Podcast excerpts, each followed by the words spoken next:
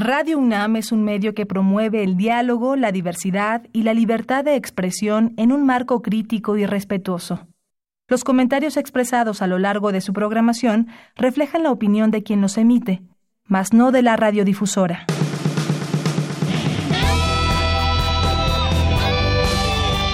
Prisma RU.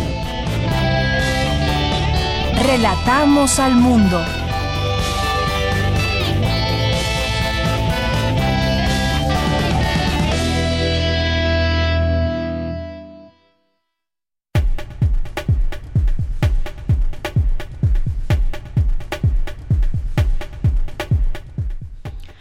Buenas tardes, una de la tarde con cinco minutos. Gracias por estar con nosotros. Yo soy Deyanira Morán y a nombre de todos mis compañeros los recibimos aquí con los brazos abiertos en esta señal en el 96.1 de FM y en www.radio.unam.mx.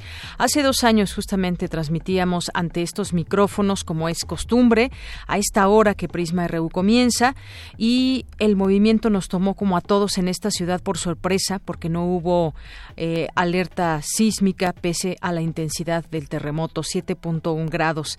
De inmediato supimos que habían edificios caídos, dañados y personas atrapadas. Muchas perdieron la vida. No es un día común para quienes hemos estado ante una situación tan perturbadora que es un terremoto. Un terremoto que no solamente literal nos sacudió, eh, nos sacude también la razón nos permite preguntarnos cómo le hacemos para prevenir muertes, para tener la posibilidad de salir más rápido de nuestros centros de trabajo, de nuestras casas, de donde nos encontremos, cómo ayudar además al que lo necesita.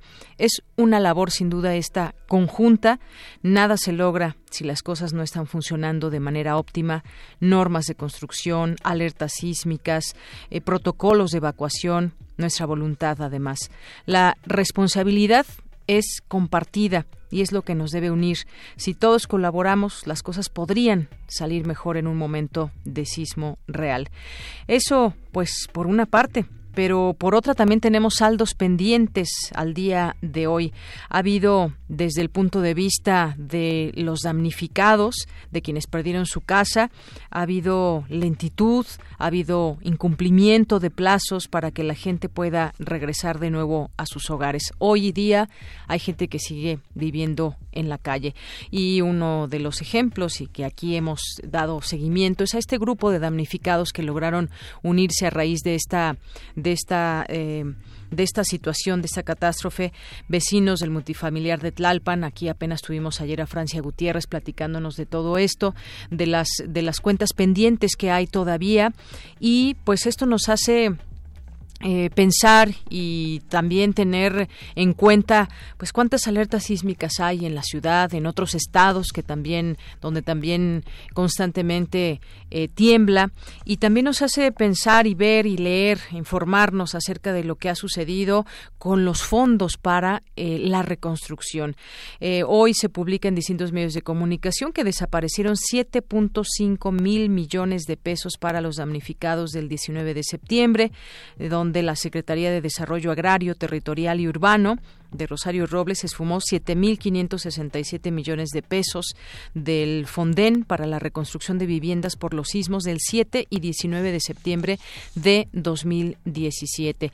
Además, bueno, aunado a ello, también hay una nota que publican hoy distintos medios, eh, lo señala el SAT, dice que asociaciones deben 800 millones de pesos en donaciones para ese tema de la reconstrucción. Hay muchas muchas preguntas todavía que quedan sin respuesta y sobre todo también muchas personas que están aún esperando que esta reconstrucción pues sea parte de lo que ellos van a tener posterior a todo lo que perdieron eh, en estos dos sismos de hace dos años. Pero ¿y ustedes qué opinan? ¿Participaron en este macro simulacro? Que nos pueden compartir y sobre todo desde aquí exhortar siempre a la, a la población y exhortar a, a, la gente que nos esté escuchando a tener siempre ese plan de evacuación donde quiera que ustedes se encuentren para tener esa posibilidad de eh, salvar vidas y ahora también pues esta posibilidad de, de que sepamos en qué condiciones están nuestras viviendas, eso es algo muy, muy importante. Hablaremos de, hablaremos de ello, estaremos también conversando con el diputado César Carabioto, en esta ocasión. Esperemos que sí. Él es comisionado para la reconstrucción de la Ciudad de México y nos va a hablar de los avances de esta reconstrucción. Vamos a tener también aquí una conversación sobre las leyes secundarias de la reforma educativa con acuerdo entre la presidencia y la CENTE, el CENTE. Vamos a platicar con la doctora Alma Maldonado, doctora en educación superior en el Boston College e investigadora del CIMBESTAB y académica de la Facultad de Filosofía y Letras de la UNAM. Y hay otro tema que queremos eh, tocar con todos ustedes y tiene que ver con el cigarro electrónico que se ha hecho muy popular, pero a la vez ya van siete muertes que cobra eh, quienes a quienes usan el cigarro electrónico se vuelve popular, pero pues especialmente aquellos que están intentando dejar de fumar, pero sabemos realmente todos los daños que nos puede causar y llegar incluso hasta la muerte. Hablaremos de ello con el doctor Sebastián Rodríguez eh, Llamazares, neumólogo y vocero del Instituto Nacional de Enfermedades Respiratorias. Esto tendremos el día de hoy, tendremos la información cultural, la información de México y del mundo, por supuesto la información universitaria. Así que desde aquí, relatamos al mundo. Relatamos al mundo. Relatamos al mundo.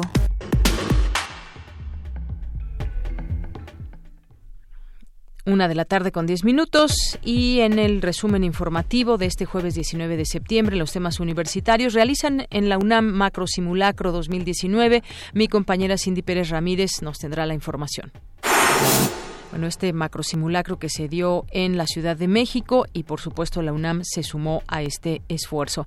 El Colegio de México nombró profesora investigadora emérita a la doctora Soledad Loaesa Tobar. Cristina Godínez nos tendrá los detalles presentan en Universum una exposición cultural y científica de la tabla periódica. Dulce García nos tendrá aquí los detalles. En el marco del Día Nacional de Protección Civil, la UNAM reconoce a su cuerpo de bomberos. Mi compañera Virginia Sánchez nos tendrá su reporte. En los temas nacionales, hoy se conmemoran los temblores de 1985 y 2017. Para ello se realizó un macro simulacro a nivel nacional. Como le comentamos, en la Ciudad de México se reportaron algunas fallas en el sistema de altavoces. La Secretaría de Gobernación, la secretaria Olga Sánchez Cordero, aseguró que el Estado mantiene la rectoría de la educación con las leyes secundarias de la nueva reforma en la materia. No hay intervención por parte de la CENTE, afirmó. Rosario Robles exigió al presidente Andrés Manuel López Obrador un juicio justo ya que afirmó que ha sido víctima de una venganza de funcionarios del gobierno federal. La Organización para la Cooperación y Desarrollo, el Desarrollo Económico, redujo de 1.6 a 0.5% su estimado de crecimiento para México en 2019. La industria azucarera nacional y el mercado local enfrentarían un impacto negativo por la reducción del cupo de exportación del endulzante a Estados Unidos para el ciclo 2019-2020. Y en los temas internacionales, el canciller iraní Mohammad Javad Zarif aseguró que el resultado de un ataque militar estadounidense o saudí contra Irán sería una guerra total mientras escala la tensión con esos países. Hoy en la UNAM, ¿qué hacer y a dónde ir? El Museo Universitario del Chopo te invita a disfrutar de la exposición Caminanta del artista Lourdes Grobet, integrada por fotografías, videoinstalaciones, libros de viaje y cine documental que evidencian la necesaria movilidad de esta artista para establecer un diálogo en diferentes direcciones, su propio desplazamiento físico para ejercer el poder de la mirada fotográfica. Disfruta de esta muestra que se encuentra disponible en el Museo Universitario del Chopo hasta el próximo 22 de septiembre. No te puedes perder el Festival de Guitarras que la Sala Julián Carrillo de Radio UNAM ha preparado para ti. La cita es hoy a las 20 horas en nuestras instalaciones. Adolfo Prieto 133, Colonia del Valle. La entrada es libre y el cupo limitado. Como parte del ciclo Escritores, TV UNAM transmitirá la cinta Pregúntale al viento que aborda la historia de un joven aprendiz escritor instalado en un sórdido hotel en los barrios marginales de Los Ángeles, quien lucha por la dura supervivencia diaria mientras sueña con el triunfo artístico y económico tras haber conseguido publicar un relato en una pequeña revista. Este joven escritor busca posicionarse como un genio de las letras mientras se enfrenta a una compleja relación amorosa con una joven mujer de origen mexicano quien trabaja como camarera. La incertidumbre laboral trae diversos conflictos con su pareja. No te pierdas esta intrigante historia y sintoniza hoy la señal de TV UNAM en punto de las 22 horas por el canal 20.1 de televisión abierta.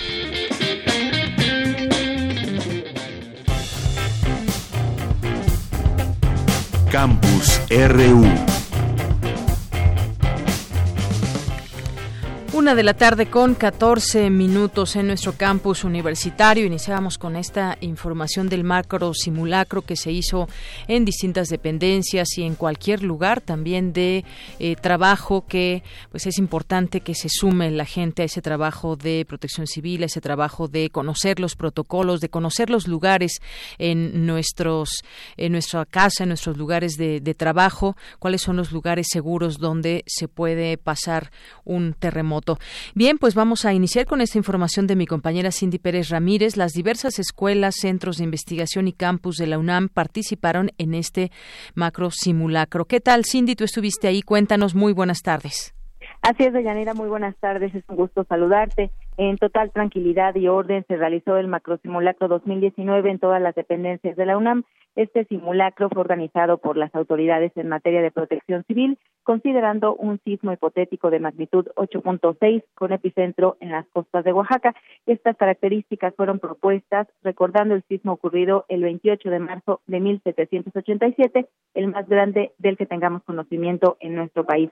Precisamente los simulacros nos recuerdan que México es sísmicamente activo y permiten practicar las recomendaciones en materia de protección civil sobre qué hacer antes, durante y después de un sismo, además de realizarse en honor a todas las víctimas del 7 y el 19 de septiembre de 2017 e igualmente del 19 de septiembre de 1985. Este ejercicio de llanera se activó a las 10 horas durante 60 segundos y fue previsto para que la comunidad universitaria se mantuviera 60 segundos en las zonas de repliegue y después desalojara con calma los inmuebles.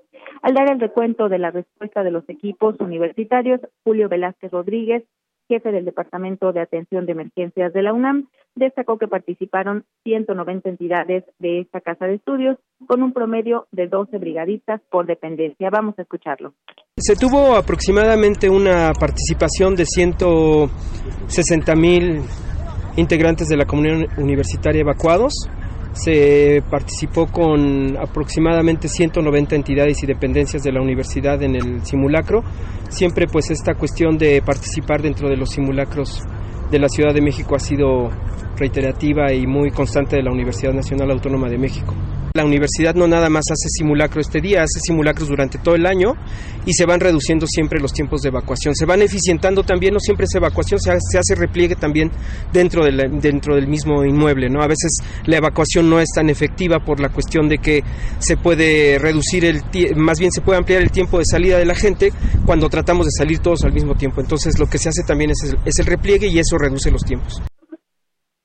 Como dato, de Yanira, te comparto que el Servicio Sismológico Nacional registró de las 7.19 a las 10 horas de este día siete sismos, dos de 3.9 de magnitud.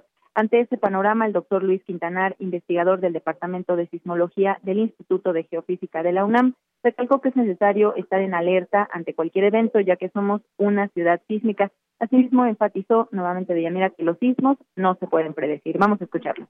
Los sismos es un proceso interno de la Tierra que ocurre por eh, acumulación de esfuerzos, posterior liberación eh, a varias decenas de kilómetros de profundidad. Mientras nosotros, por un lado, no podamos acceder directamente a esas profundidades con la tecnología que todavía supongo va a tardar muchísimo, pero sobre todo que no entendamos los procesos físicos de una manera cabal que ocurren al interior de la Tierra cuando ocurre un sismo, no podemos aspirar a una predicción. Eh, entonces tenemos que cubrir, sobre todo en el aspecto científico, el poder entender exactamente cómo ocurre, por qué ocurre, qué es lo que pasa en el entorno a, donde, a donde está ocurriendo un sismo que nos permite en un momento dado decir, bueno, se están dando las condiciones para que ocurra un sismo. Mientras tanto, lo que nos queda son este tipo de ejercicios. Los jóvenes académicos y trabajadores de la UNAM se reunieron en los distintos puntos de menor riesgo de ciudad universitaria. Escuchemos la opinión de Sofía González, Luis Sánchez y Jacqueline García de la Facultad de Derecho, quienes estuvieron en este macro simulacro. Vamos a escucharlo.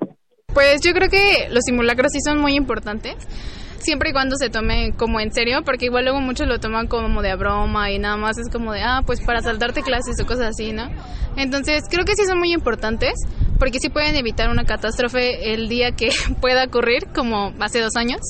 Pero sí es importante los simulacros porque previenen, este, como los, los sismos de hace dos años, e incluso este también es este son como acciones de, de protección porque nos ayudan cuando eh, haya un desastre natural este saber cómo actuar eh, son muy importantes los simulacros, pues son una especie de ejercicio para una situación real cuando en verdad se presenta un siniestro, porque muchas veces no se sabe cómo actuar en cuando en cuando ocurren, cuando en el momento que ocurren. Sin duda, Deyanira, la comunidad de la UNAM apoya estos ejercicios en pro de la prevención. Así es. Bien, pues muchísimas gracias por este reporte, Cindy. Muy buenas tardes. Muy buenas tardes. Pues así se vivió este macro simulacro allá en Ciudad Universitaria y pues todos los cuerpos que participaron. Eh, también vamos a hablar en este momento, vamos con mi compañera Virginia Sánchez, de el reconocimiento que hace la UNAM a su heroico cuerpo de bomberos. El rector Enrique Graue agradeció su participación en los sismos de 2017. Adelante, Vicky. Hola, ¿qué tal? De Yanira Auditorio de Prisma RU. Así es, pues 70 elementos del heroico cuerpo de bomberos de la UNAM fueron reconocidos por su valor y entrega para salvaguardar la integridad de la comunidad universitaria y de la ciudadanía. En el marco del Día Nacional de Protección Civil que se conmemora precisamente este 19 de septiembre, el rector de la UNAM, Enrique Graue, entregó en ceremonia dichos reconocimientos, donde destacó el invaluable trabajo que realizan los bomberos de nuestra máxima casa de estudios en diversas situaciones de emergencia como ha sido los sismos de 2017, donde de manera solidaria participaron en las labores de rescate, al igual que en el incendio que se vivió en el edificio de la Comisión Nacional del Agua al iniciar este año y hace poco cuando lograron rescatar a una estudiante en la Facultad de Medicina, donde incluso arriesgaron su vida. Así que por todo ello, por su disposición, valor, energía y compromiso con la UNAM, el rector enfatizó su agradecimiento. Escuchémoslo.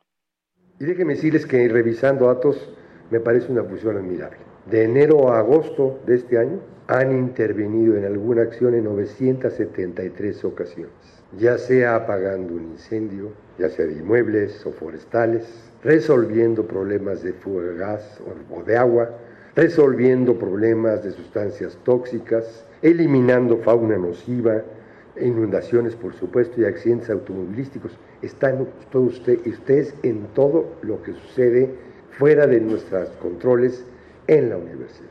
Y están siempre con gran disposición a hacerlo titular de la Secretaría de Prevención, Atención y Seguridad Universitaria, Raúl Arsenio Aguilar, reconoció la heroica, distinguida y noble labor del Cuerpo de Bomberos de la Universidad para proteger a la comunidad y las instalaciones universitarias. Asimismo, el jefe del Departamento de Prevención y Combate de Siniestros de la UNAM, Roberto Hernández Camarillo, reafirmó el compromiso de los vulcanos para trabajar con entrega y profesionalismo para seguir resguardando la seguridad de la comunidad universitaria y sus bienes, así como de la ciudadanía en general. Este es el reporte de ella. Muchísimas gracias, Vicky. A ti, muy buenas tardes. Hasta luego, muy buenas tardes. Tu opinión es muy importante. Escríbenos al correo electrónico prisma.radiounam@gmail.com. Queremos escuchar tu voz. Nuestro teléfono en cabina es 55 36 43 39. Prisma RU. Relatamos al mundo. Una de la tarde con 23 minutos. En un momento más estamos tratando de eh, entablar comunicación con César Carabioto, que es el comisionado para la reconstrucción de la Ciudad de México. Pero por lo pronto algunos datos interesantes. ¿Dónde, dónde es que hay alertas sísmicas?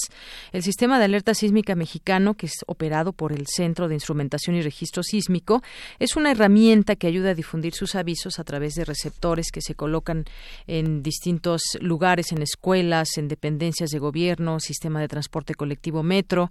Eh, la Ciudad de México y Puebla son los estados con mejor infraestructura en cuestión de alertas sísmicas.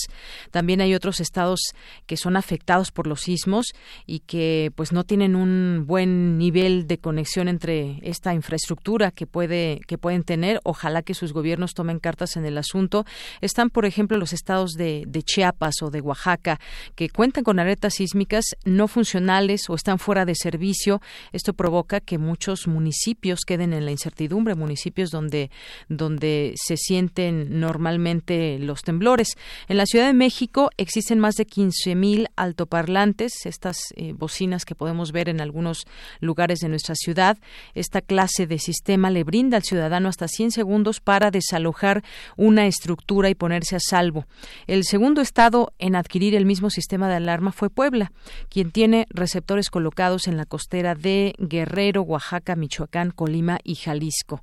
En Oaxaca la realidad es diferente, aunque existen altoparlantes en las calles, medios locales han denunciado que el sistema de alarmas no funciona debido a la falta de recurso y de mantenimiento. Sabemos que también en este en estos lugares como en Oaxaca, en algunos lugares en particular, pues se han sentido también terremotos y la realidad es esa. Ojalá que quienes estén ahora en los gobiernos puedan hacer algo al respecto, ahora que pues han está, están al frente de sus gobiernos, como está Alejandro Murat en Oaxaca, ¿no? que pudiera eh, tomar cartas en este asunto, es además algo necesario para que cada gobierno pues les dé, le dé el mantenimiento eh, que se debe pero primero se tiene que hacer toda esta infraestructura.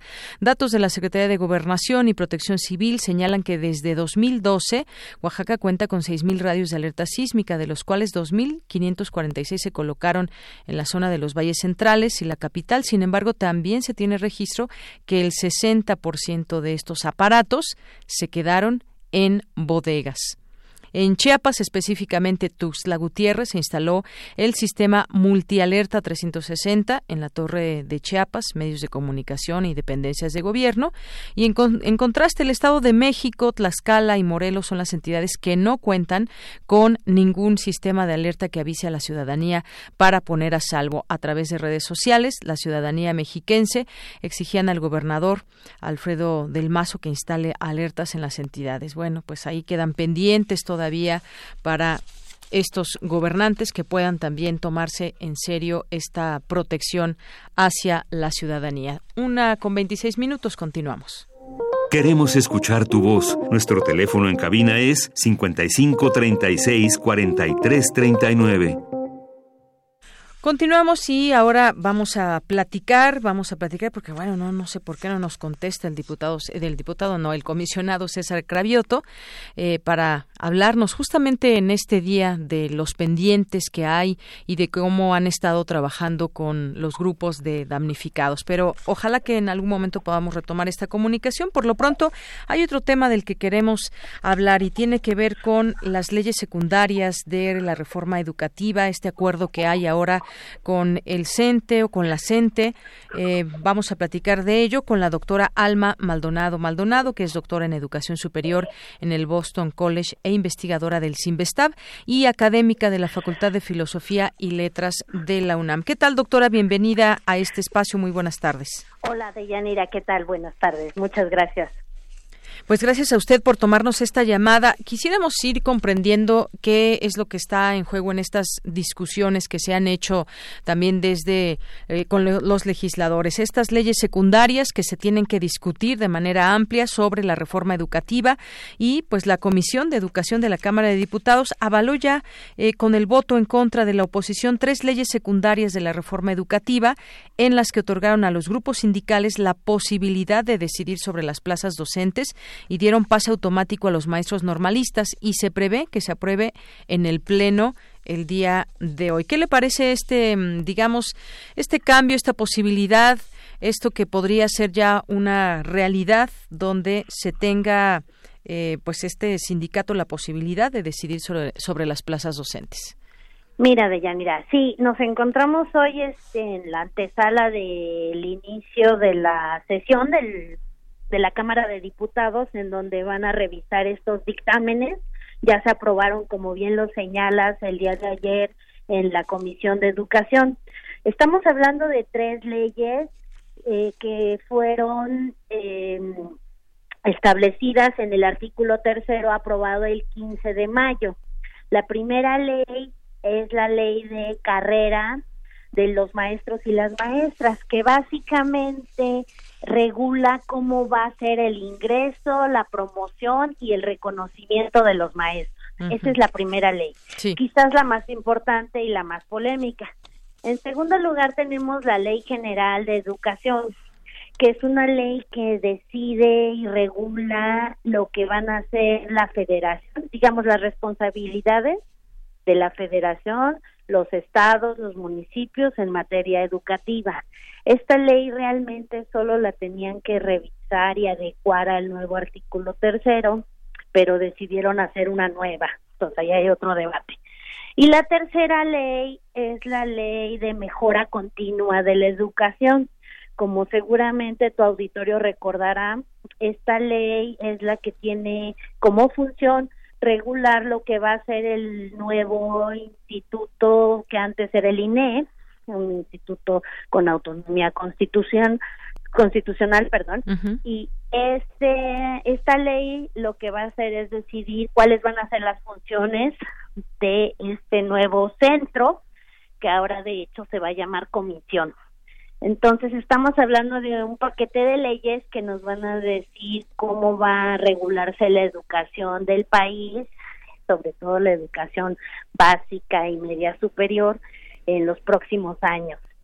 Como bien lo señala, quizás la parte más polémica es la ley de carrera, porque es la que decide, va a decidir cómo van a ingresar los maestros, con qué requisitos, a partir de qué, y si va a haber o no procesos de evaluación sobre su trabajo para poder promocionarse y acceder a diversos estímulos.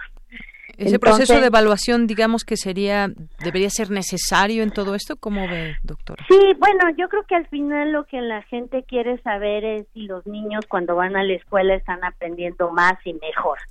Yo creo que al final lo que le interesa a la gente es pues saber si la educación va mejorando, dónde tiene que mejorar y todos estos eh, temas que preocupan a las familias. Yo creo que ese es el tema central aquí y cuando vemos las leyes pues encontramos muchísimas preocupaciones, ¿no? Porque muchas de las cosas que habían quedado establecidas en el artículo tercero terminaron diluyéndose en estas leyes y por eso viene la, la acusación de de dónde salieron estos párrafos adicionales que ahora encontramos en estas leyes, ¿no? Y los párrafos adicionales pues tienen que ver con con que antes se establecía que iba a haber una evaluación diagnóstica, ¿no? Se trataba de eliminar esta parte punitiva que que fue muy señalada en la reforma de 2013 y tenemos que ahora esta evaluación pues ya no aparece en las leyes a pesar de que está en el artículo tercero. Mm. en el artículo tercero también se señala que, que los procesos para ingresar al servicio docente tienen que ser públicos, transparentes, en igualdad de condiciones, equitativos, y todo eso también desaparece en la nueva propuesta de ley en el dictamen donde se nos dice que ahora el ingreso va a ser prioritariamente para los egresados de las normales, de la UPN, que es la Universidad Pedagógica Nacional, y de los centros de actualización del magisterio. Entonces eso pues contradice totalmente el sentido con el cual fue aprobado el artículo tercero el 15 de mayo pasado. Creo que ahí radican muchas de estas preocupaciones. Y la pregunta, y ayer lo, lo decían los diputados, es de dónde salieron estas modificaciones, porque ellos estuvieron trabajando unos borradores que obviamente eran congruentes con el espíritu del artículo tercero. Creo que por ahí va mucho el debate y las preocupaciones y lo mismo con el centro, ¿no? Teníamos un centro que tenía unas características, si bien ya no era autónomo constitucional, incluía el tema de la autonomía técnica y de la autonomía de sus recursos y de gestión. Y ahora tenemos pues una cosa que se va a llamar comisión y que va a depender muchísimo de la CEP.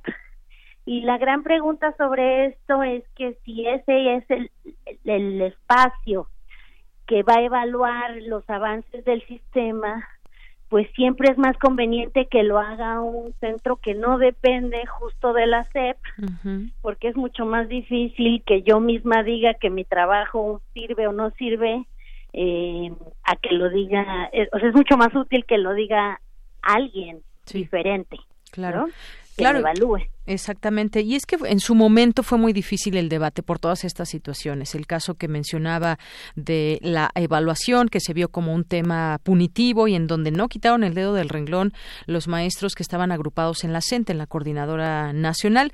Ah, hoy se ha eh, cedido, digamos, se ha cedido estos eh, espacios donde se les ha incluido en la negociación y no solamente eso, sino en muchas de las cosas que, que pedían que se abrogaran en su momento y que ahora podrían ya ser parte de esta eh, de estas leyes secundarias. En términos eh, generales y con todo lo que nos ha explicado, doctora, ¿usted ve eh, de manera positiva estos cambios? ¿Nos benefician, digamos, a la educación, no solamente pensando en los maestros, sino también en todos los que reciben la educación, que son los niños y jóvenes de este país? ¿Cómo ve en términos generales esto es positivo, esta migración que se está dando ahora con esta discusión y ese ceder también al, sindicato y la No, yo creo que más bien estamos muy preocupados con lo que esto pueda significar en los en los cambios y también estamos preocupados porque eh, el planteamiento de estas leyes implica, por ejemplo, un regreso de la injerencia sindical, ¿no? Claramente se establece que va a haber darle poder, digamos, comisiones tripartitas en los resultados de la evaluación y en la discusión. Exacto, y entonces, eh, pues yo creo que ese es una, un motivo de preocupación porque en ese tema habíamos avanzado con respecto a la a la reforma del 2013, ¿no? Donde se trataba de recuperar la rectoría del Estado. Entonces, si atendemos a cada uno de los puntos, pues eh, vemos más retrocesos que avances. Otro tema de muchísima preocupación es que va a desaparecer el INIFED, que es el Instituto de Infraestructura de, de, Evaluación de la Construcción y Reglamentación de la Construcción y Reconstrucción de Escuelas, a propósito de que hoy es el eh, 19 de septiembre. Necesitamos un organismo que revise, y consulte y supervise la reconstrucción de las escuelas y esto va a desaparecer porque ahora se van a hacer transferencias directas a las escuelas y a las familias. El problema es que las familias y, y los padres y las madres pues no tienen un conocimiento técnico de cómo reconstruir a las escuelas. Así es. Entonces, cada uno de los puntos nos parecen más bien preocupantes en el sentido de avanzar a esta rectoría del Estado en la educación y de sobre todo de buscar su mejora, ¿no? Llevamos reforma tras reforma y, y la verdad es que sentimos que no estamos avanzando en lo que se debe, que es están aprendiendo más y mejor y obtienen las herramientas necesarias los estudiantes y creo que ese es el gran tema aquí. Claro, es el gran tema porque como en algún momento lo hemos dicho aquí pasan los sexenios, pasan los presidentes, pasan los secretarios de educación pública anunciando distintas reformas, cada uno en su momento y desde su punto de vista los planes que tienen para desarrollar a lo largo de seis años y pues ahí están los resultados a final de cuentas. Eso es lo que verdaderamente nos debe de interesar y para ello pues creo que comprender todo esto que se está dando también es importante para, para que la ciudadanía vea cómo, cómo se han dado estos cambios y hacia dónde vamos. Hay preocupaciones, lo que usted nos dice. No sé si quiere agregar algo más, doctora. Pues solo eso de Yanira, estar al pendiente el día de hoy de la sesión de la Cámara de Diputados y también esperar qué va a resultar de la aprobación de las leyes, porque una cosa fundamental que en el en lo que también no podemos perder eh, la atención es cómo impacta esto en el presupuesto. Y el problema es que se dicen unas cosas sobre la importancia de la educación, pero cuando vemos eh, el presupuesto que se destina para distintos rubros, pues nos damos cuenta que ahí hay otra gran contradicción, ¿no? Entonces, eh, esto va a tener, estas leyes van a tener implicaciones presupuestales que no están consideradas en el proyecto de presupuesto que apenas se, se presentó. Entonces, pues hay que estar al pendiente de este debate. Muy bien. Bueno, pues estaremos al tanto justamente de lo que derive hoy en esta discusión ahí con eh, los diputados y seguramente tendremos oportunidad de comentarlo el día de mañana. Por lo pronto, doctora, muchas gracias por permitirnos escucharla y entender también qué es lo que está en juego con estas leyes secundarias de la reforma educativa aquí en nuestro país. Te agradezco la entrevista. Hasta luego. al auditorio. Hasta luego. Gracias. Muy buenas tardes a la doctora Alma Maldonado Maldonado, doctora en Educación Superior en el Boston College e investigadora del CIMBESTAP y académica de la Facultad de Filosofía y Letras de la UNAM. Tu opinión es muy importante. Escríbenos al correo electrónico prisma.radiounam@gmail.com. Queremos escuchar tu voz. Nuestro teléfono en cabina es 55 36 43 39. Bien, continuamos, una de la tarde con 40 minutos y bueno, Dulce Wet nos dejó las siguientes invitaciones.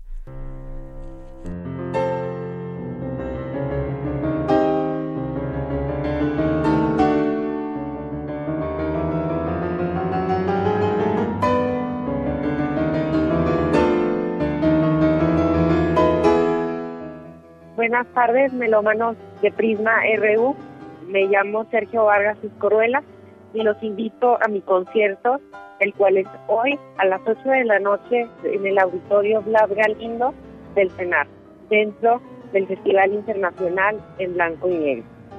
El programa está muy bonito. En la primera parte tocaré una suite francesa de Johann Sebastian Bach, la cual tiene mucha polifonía y está en el periodo barroco. Después tocaré un nocturno de Chopin, el nocturno número 13, el cual es muy dramático. Y finalizaré la primera parte con un preludio de Sergei Rachmaninoff. Después seguirá el intermedio y volveré a iniciar la segunda parte con la sonata número 2, opus 2 de Beethoven y terminaré el concierto con el rondó caprichoso de Mendelssohn el cual es una obra muy pero muy bonita, muy alegre, muy ligera y espero que disfruten mucho del concierto. Los invito, llamen porque voy a regalar cinco pases dobles. Hoy a las 11 de la noche en el Auditorio Blas Galindo, en el CENAR, dentro del Festival Internacional en Blanco y Negro. Los espero.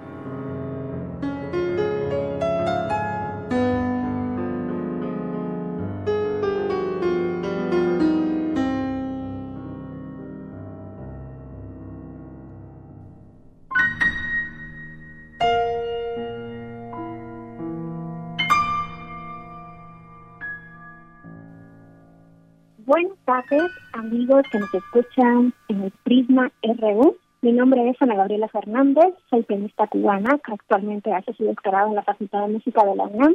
En esta ocasión vengo a invitarlos a mi concierto el próximo sábado, pasado mañana, 21 de septiembre, a las 19 horas, en el Auditorio Blas Galindo del Centro Nacional de las Artes. En esta ocasión podrán escuchar un bello programa Federico Chopin, Claude Debussy, Alicia Urreta, Joaquín Gutiérrez y Mario Lavista. Me daría muchísimo gusto verlos ahí. Si van, estoy ofreciendo cinco pases dobles para las primeras personas que llamen al teléfono 55 36 43 39. 55 36 43 39. Llamen ya, me daría muchísimo gusto verlos por ahí y que puedan escuchar esta música maravillosa. Muchas gracias.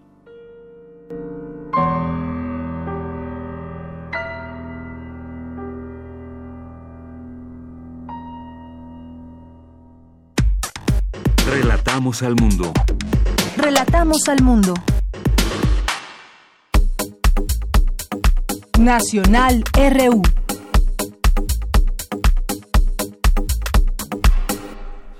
Continuamos una de la tarde con 43 minutos. Hay información que queremos comentar con ustedes, información a nivel nacional.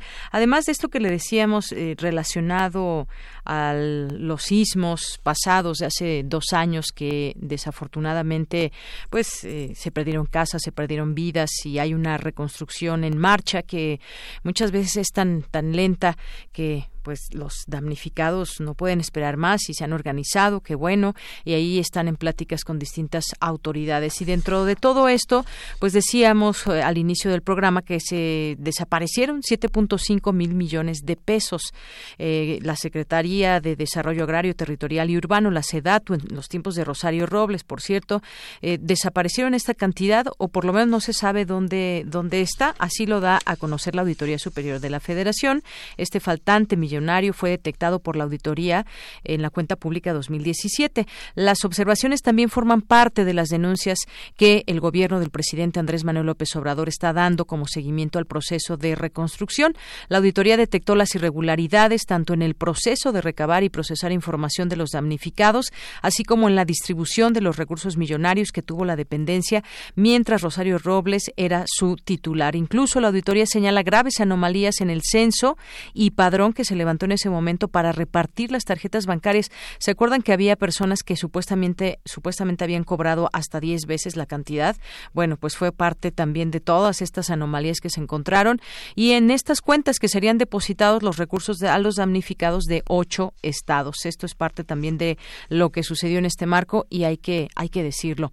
Por otra parte, entre las notas que se destacan en algunos medios de comunicación, Rosario Robles exige al presidente juicio justo porque esa le pregunta a Rosario Robles, ex titular de la Sede Sol y vinculada a proceso por el ejercicio indebido del servicio público, exigió al gobierno del presidente Andrés Manuel López Obrador un juicio justo y aseguró que se ha enfrentado a una ofensiva por parte de su gobierno y preguntó por qué esa saña a través de una carta que leyó su hija fuera de la cárcel de Santa Marta, donde permanece desde hace un mes la eh, la ex titular de la SEDATU dijo que es rehén y que se ha violado su presunción de inocencia y el debido proceso. Es parte de lo que se vivió en este día. La exfuncionaria federal indicó que tiene derecho al debido proceso y manifestó que los derechos humanos son universales y que en México muchos hemos luchado por que se respeten. Bueno, pues usted como ve todo esto que está sucediendo, pues sí sabemos que nunca nunca es buena la venganza. ¿Ustedes ven venganza en este en estos actos?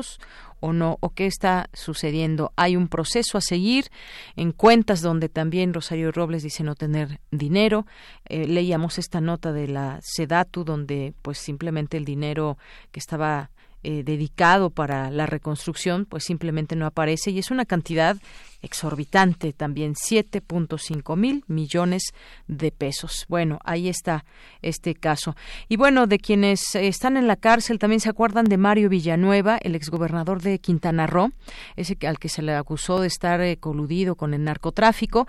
Bueno, pues podría terminar su condena en casa. Bueno, él ya ha pasado bastantes años en, en la cárcel.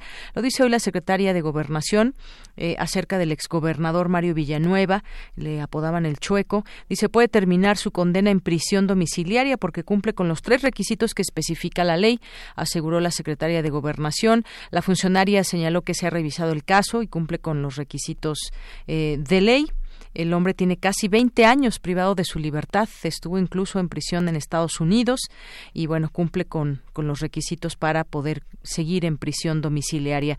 Eh, también enumeró Olga Sánchez Cordero que el exmandatario tiene más de 70 años de edad, su estado de salud es precario y no presenta ningún peligro al ser excarcelado. Esto es lo que sucede. Lleva 18 años en prisión.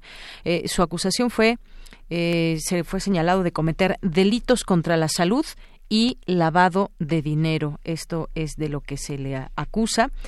Y bueno, también eh, comentario aparte de todo lo que ha sucedido con esta eh, con este con ese tema de Lorena que se degrada a tormenta tropical, continuarán las lluvias las lluvias fuertes. Este huracán categoría 1 volvió a mar después de que tocara tierra en Jalisco, aseguró el Servicio Meteorológico Nacional, y que ya estamos a menos tiempo de que termine la temporada de huracanes, como sabemos estos fenómenos que todos los años se forman en los distintos océanos y que bueno, en este caso en esta temporada México no ha sido tan tan afectado como otros países y bueno, ya se degrada a tormenta tropical eh, este huracán que llegó a ser categoría 1, por lo pronto pues continuarán las lluvias fuertes en algunas partes del país.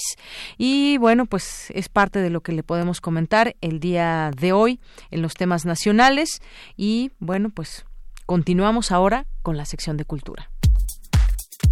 Tu opinión es muy importante. Escríbenos al correo electrónico prisma.radiounam@gmail.com.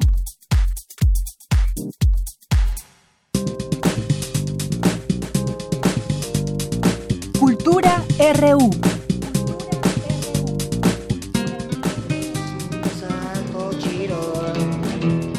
Saquen las carteras ya. Bájense los pantalones, pues los vamos a basculear. Presten medallas y aretes, anillos y pulseras también. Sí, ¿quién más? Rodrigo, ¿cómo estás? Vicky, muy buenas tardes. Hola, ¿qué tal? Deyanira, auditorio de Prisma RU, muy buenas tardes. Ya estamos pues en esta sección de cultura que estoy pues en nombre de nuestra querida Tamara Quiroz, a quienes le manda, a quienes, pues sí, le mandamos un abrazote muy muy grande y esperemos que todo siga saliendo mucho mejor. Y estamos escuchando Asalto Chido de Rodrigo González, quien un día como hoy, pero de 1985, pues murió, ¿no? A raíz de estos grandes sismos que se vivieron en esta Ciudad de México. Y bueno, Rodrigo pues es un emblemático cantautor de la canción urbana mexicana, ¿no? quien también encabezó este grupo de los llamados rupestres. Y bueno, ahí estamos escuchando Asalto Chido.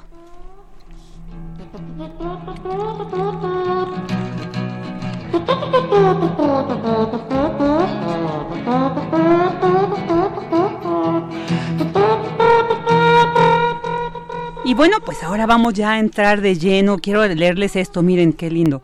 Luego de rodear el monte cara de mono y cuerpo de tortuga, se abría la cuna de hojas.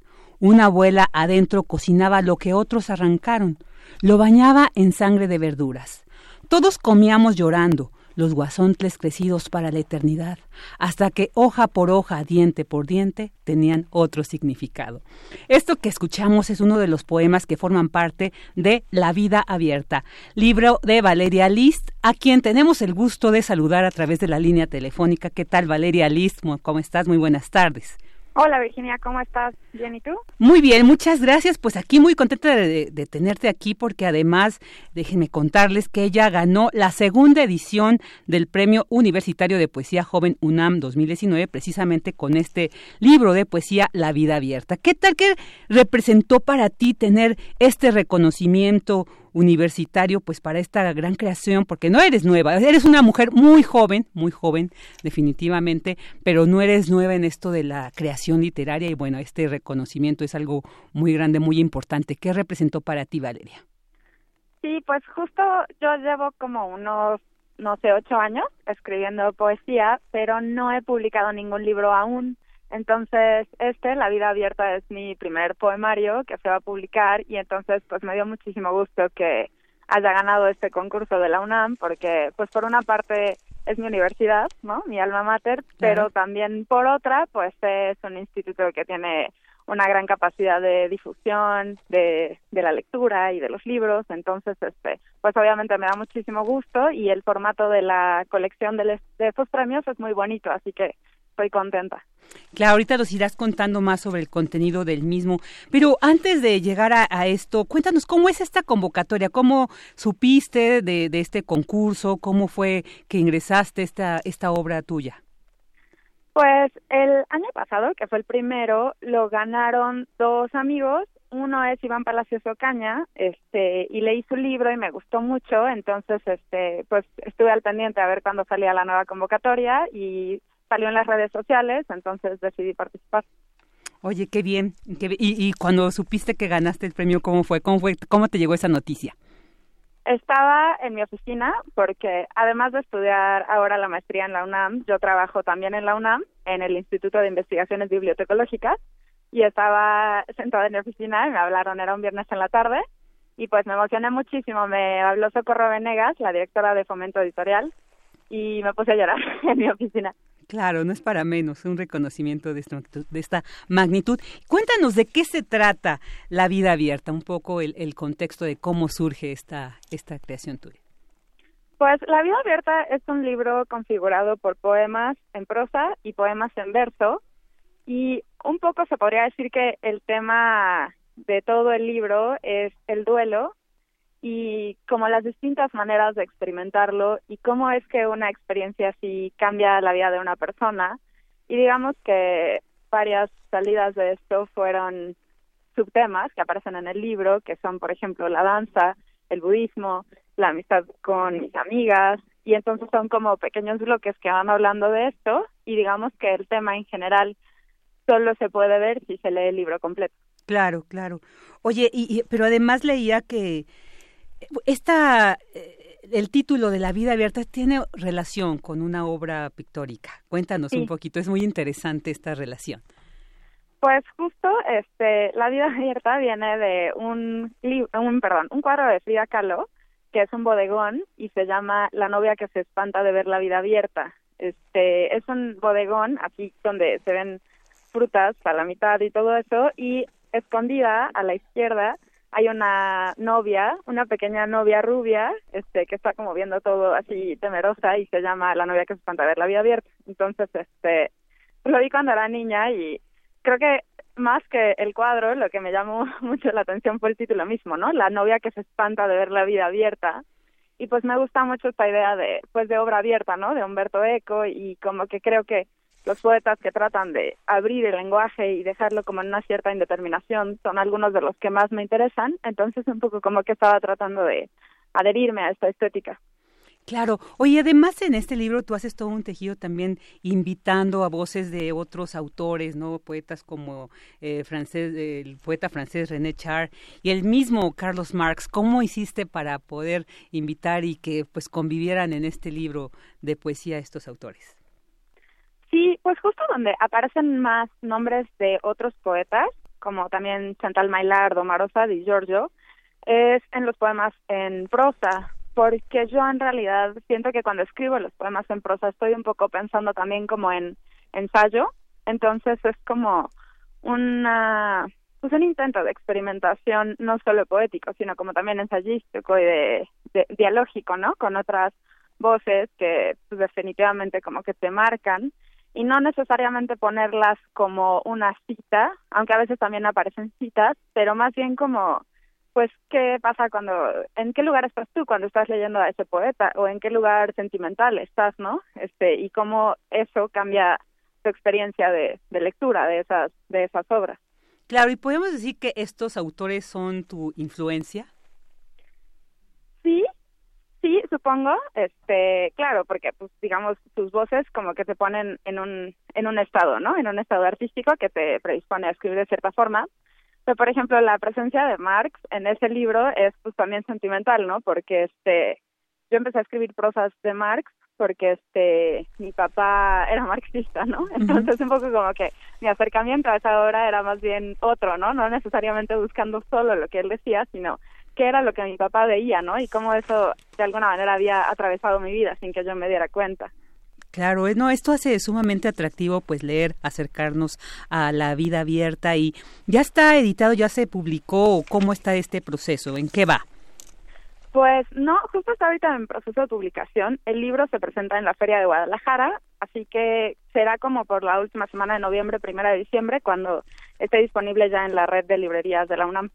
Muy bien. Valerie, ¿qué sigue en tu vida? ¿Qué sigue en, estas creaciones? Porque además, como bien comentabas, eres, eres una mujer muy ocupada, ¿no? O sea, ahorita, como decías, estás ah, estudiando la maestría en letras españolas, trabajas en el Departamento de Publicaciones del Instituto de Investigaciones Bibliotecológicas y de la Información de la UNAM, eres cofundadora de la Agencia de Diseños y Servicios Editoriales Agüehuete, has publicado poemas, traducciones y reseñas tanto en Tierra Adentro, el periódico de poesía, y además escribes tienes tu, tu, blog ahí. Cuéntanos, ¿qué, ¿qué sigue para Valeria, además de todas estas actividades que llevas a cabo? Sí, pues justo ahorita eso, ¿no? Eso es en lo que estoy, acabar la maestría, que estoy haciendo también eh, una tesis sobre otra poeta que también menciono en el libro, se llama Olvido García Valdés.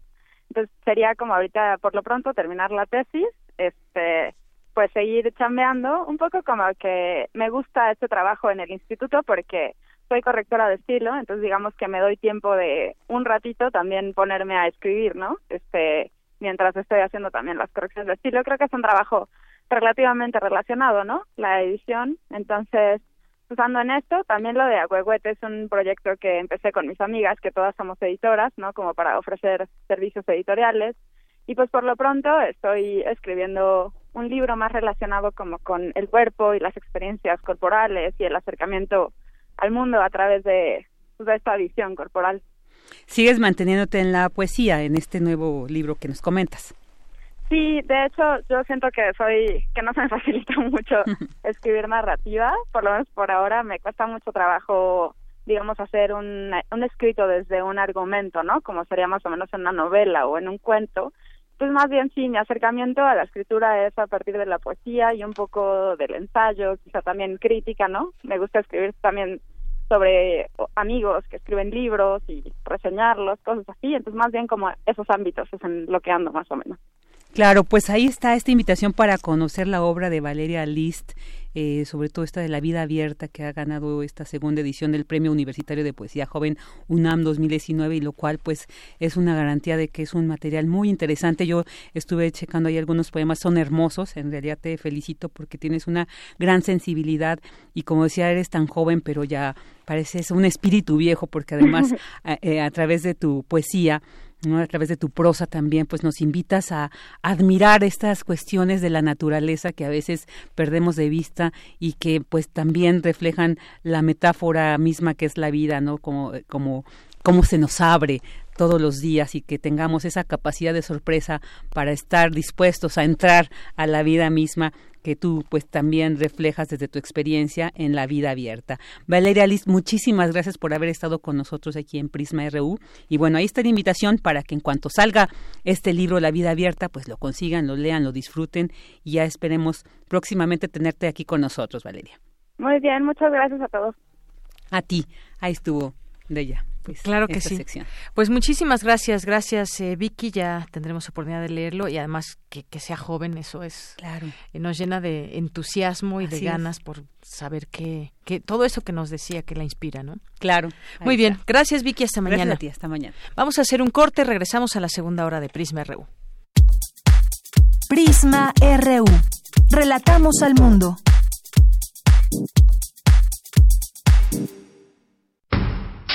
El rito comienza en el escenario. Los sonidos emergen, deambulan por el recinto, se cuelan en los oídos y estremecen los sentidos. Festival Intersección. los encuentros sonoros de Radio UNAM. Todos los viernes a las 21 horas en vivo desde la sala Julián Carrillo. Escúchalos a través del 96.1 de FM, www.radiounam.unam.mx o ven a Adolfo Prieto 133 Colonia del Valle, cerca del Metrobús Amores. La entrada es libre.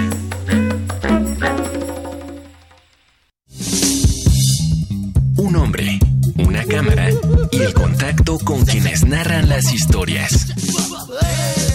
Septiembre, Cineclub Radio Cinema trae para ti el imaginario del documentalista mexicano Rafael Rangel. Pequeñas historias épicas. Luna Mortis. Un día en Ayotzinapa 43 y Preludios, las otras partituras de Dios, te esperan los miércoles de septiembre a las 18 horas en la sala Julián Carrillo. Entrada libre. Ven y descubre otra manera de contar historias. Radio UNAM, experiencia sonora.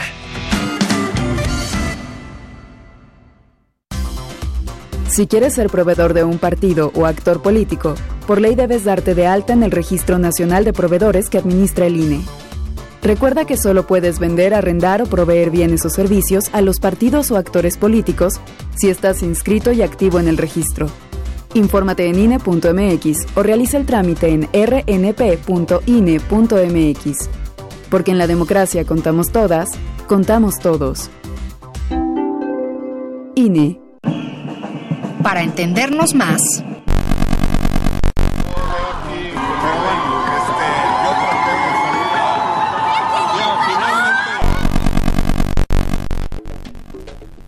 vuelve a transmitirse la cuarta temporada de una serie cuyo propósito está bastante claro. Escuchar y escucharnos, una coproducción de esta emisora y el Centro de Investigaciones y Estudios de Género de la UNAM. Hablemos de género, consentimiento, masculinidades e igualdad. Escúchanos durante septiembre, de lunes a viernes a las 5 y media de la tarde. 96.1 de FM. Radio UNAM, experiencia sonora. Porque tu opinión es importante, síguenos en nuestras redes sociales, en Facebook como Prisma RU y en Twitter como arroba PrismaRU.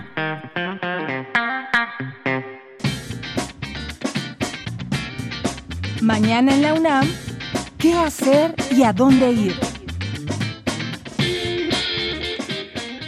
El Instituto de Astronomía de la UNAM te invita a la mesa redonda 40 años del telescopio en el Observatorio Astronómico Nacional en San Pedro Mártir, Baja California, donde se analizará la historia e importancia de este telescopio y su contribución a la astronomía mexicana. La cita es mañana 20 de septiembre a las 11.45 horas en el auditorio del Instituto de Astronomía de la UNAM.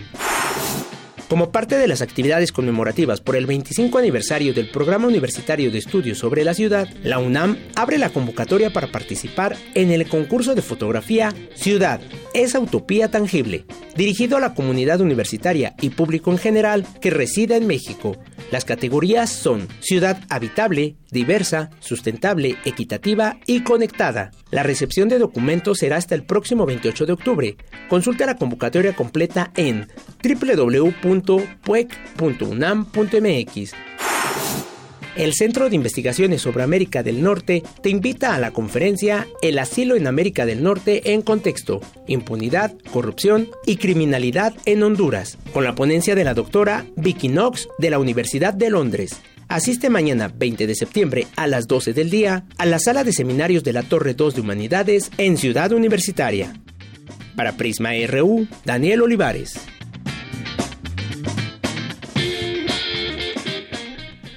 Continuamos dos de la tarde con seis minutos. Estamos de regreso ya en esta segunda hora de Prisma RU. Gracias por continuar aquí en el 96.1 de FM, también en www.radio.unam.mx. Nos da mucho gusto saber que están ahí eh, presentes con su sintonía. Nos pueden marcar al 5536 4339, 5536 4339 o también nos pueden enviar un tweet en arroba Prisma RU en Twitter y Prisma RU en Facebook. Ahí estamos atentos para leerlos. Nos escribe aquí en el Twitter David García, dice diferentes sensaciones en este día de memorias y conmemoraciones. Veo pocas personas en las oficinas públicas. Hay recuerdos que no se desea volver a vivir. Saludos a Prisma RU. Gracias David García. Sí, efectivamente, no sé si a ustedes les pasó que nos estén escuchando, pero al escuchar la alerta sísmica, entre que se hacía un nudo en la garganta y pues bueno, se nos venían a la mente muchos recuerdos tristes tristes y, feos de estas fechas, desafortunadamente.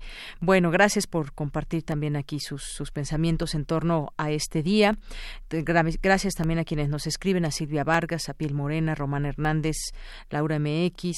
Eh, también por aquí vemos a Rosy, Carlos Castillo, Pedro Flores Crespo, el Zarco y Guetecuani, le mandamos muchos saludos, es Playadura también, muchos saludos a Francisco Javier, María Eugenia Melo, César Alberto Guerrero, Luis M. García, Jesús Mejía Recamier, Jaimex, Villegas, Enriquiño Chiva, muchas gracias por estar ahí presentes. Eh, la doctora Alma Maldonado, que nos, nos envió aquí un tuit, la entrevistamos por el tema de las de la reforma educativa y las leyes secundarias. Y que pues bueno fue muy ilustrativa su, su su plática. André González nos dice en el sismo de 2017 en el municipio de Gobierno Nesa se cayeron las bardas en algunas escuelas primarias y hasta la fecha siguen sin construir. Pues sí, son los saldos y las lentitudes que hay en este tema cuando se habla de dinero y donde autoridades desde el sexenio pasado pues tuvieron en sus manos todo este dinero, ¿cómo se hizo llegar cada peso a este lugar se fue de una manera, se hizo de una manera transparente. Nos quedan todavía dudas, desafortunadamente. Joana Uribe también, Luis Ángel Razo también, le mandamos muchos saludos a nuestros amigos de Bibliotecas WAP, a José Luis León también. Dice, mm, si los autos, dice Macrosimulacro 2019, dice, intenté detener el coche eh, pero los autos y el metrobús seguían avanzando sobre insurgentes, no deberían detenerse. Bueno, en, en teoría sí, cuando sea un sismo real se supone que se deben de detener. En un macrosimulacro debería ser todo como si fuera real, tenemos entendido. Gracias por este, por este comentario, eh, José Luis León. Y gracias a ustedes que siguen con nosotros. Quería a ver si encuentro este dato que nos mandaban hace un momento sobre macrosimulacro justamente en la Ciudad de México dejó 26 heridos el macrosimulacro. Desafortunadamente, esta información que da a conocer la jefa de gobierno Claudia Sheinbaum informó que el macrosimulacro que se realizó este jueves dejó como saldo 26 personas heridas, así lo dijo en una conferencia de prensa. Los heridos fueron atendidos por personal de emergencias de la Ciudad de México. Eh, Dijo también que 4% de los altavoces de la alerta sísmica del todo el C5 de la Ciudad de México no funcionó, solo el 4%, tal y como lo reportaron los usuarios de las redes sociales. Bueno, pues ojalá que se tomen cartas en el asunto de la manera más eh, apremiante para que pues todo esto siempre esté al día en caso de que tengamos un terremoto real. Bien, pues vamos a continuar con la información. En Universo Museo de la Ciencia se presenta la exposición cultural y científica de la tabla periódica, exhibición que reúne a 121 artistas. Dulce García nos cuenta. Adelante, Dulce.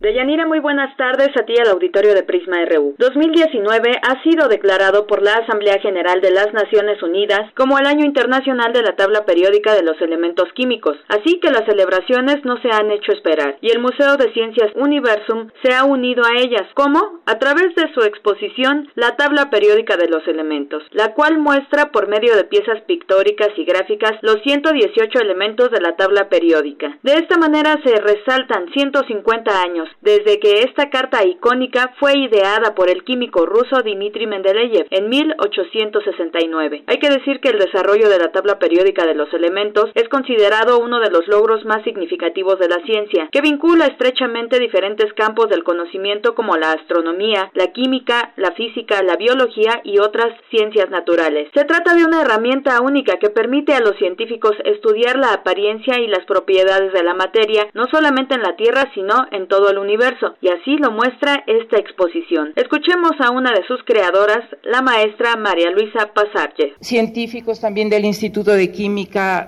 colaboraron junto con estos escritores para poder hacer las cédulas que ustedes irán leyendo en cada una de las, de las piezas.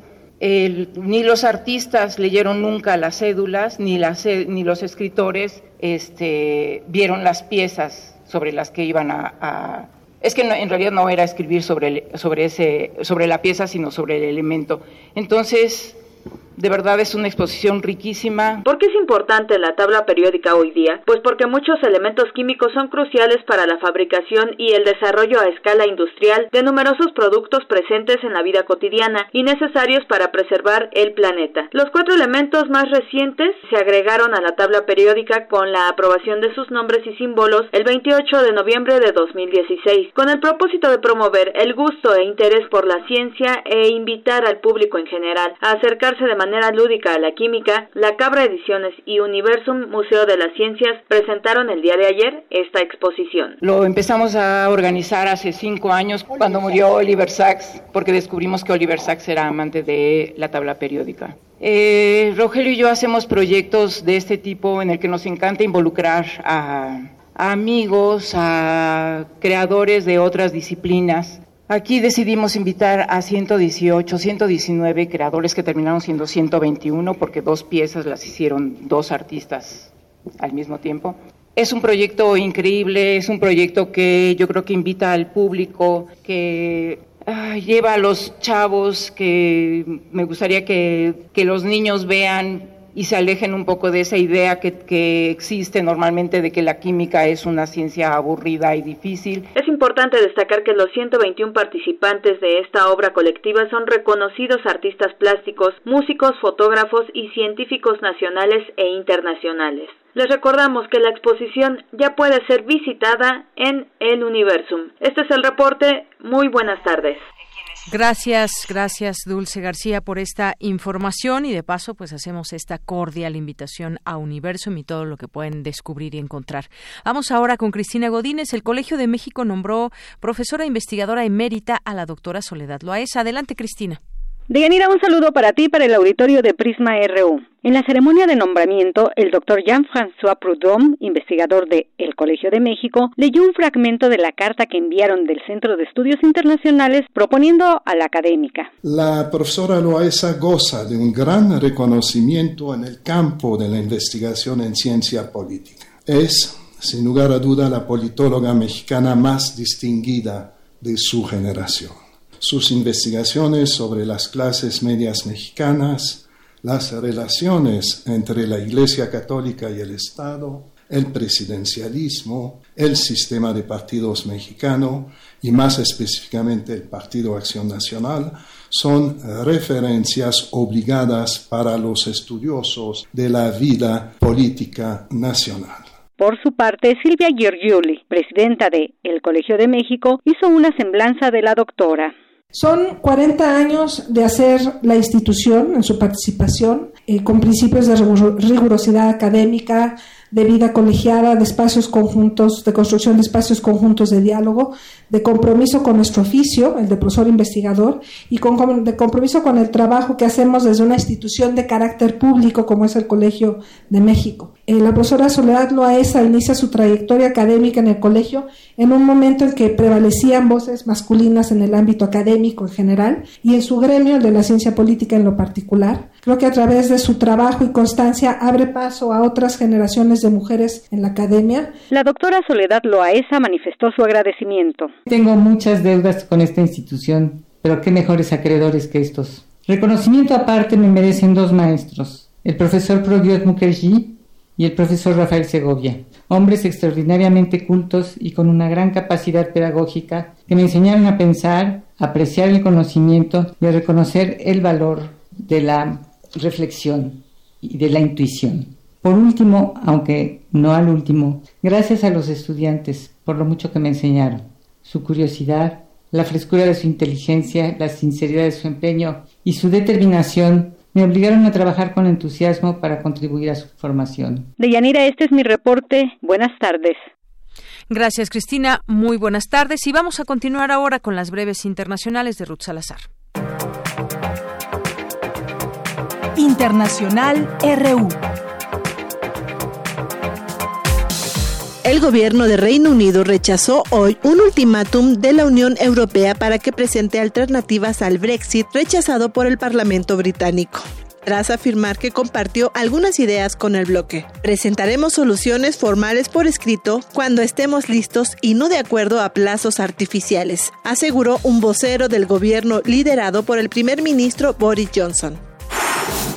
El jefe de la diplomacia de Estados Unidos, Mike Pompeo, acusó este jueves al gobierno afgano de laxismo frente a la corrupción y decidió retener 160 millones de dólares en ayuda para el país, justo antes de las elecciones que se celebran a finales de este mes. El presidente surcoreano Moon Jae-in sostendrá una cumbre con su par estadounidense Donald Trump el próximo lunes en Nueva York, en donde espera centrarse en la forma de llevar adelante el proceso de paz con Corea del Norte. Luego de muchos años de evitar el tema la Marina de Estados Unidos admitió que algunos de los videos de supuestos ovnis captados por pilotos son reales. El destituido presidente de Túnez, Ben Ali, murió este jueves en Arabia Saudita, pocos días después de que se celebraran elecciones en su país de origen. Hasta el momento ya suman 1.700 las convocatorias de protesta y concentraciones en todo el mundo para la huelga por el cambio climático que empieza mañana viernes y durará una semana. La idea de las protestas encabezada por la joven activista sueca Greta Thunberg es concientizar sobre el acelerado paso del cambio climático. Los jóvenes manifestantes piden que se tomen acciones de inmediato.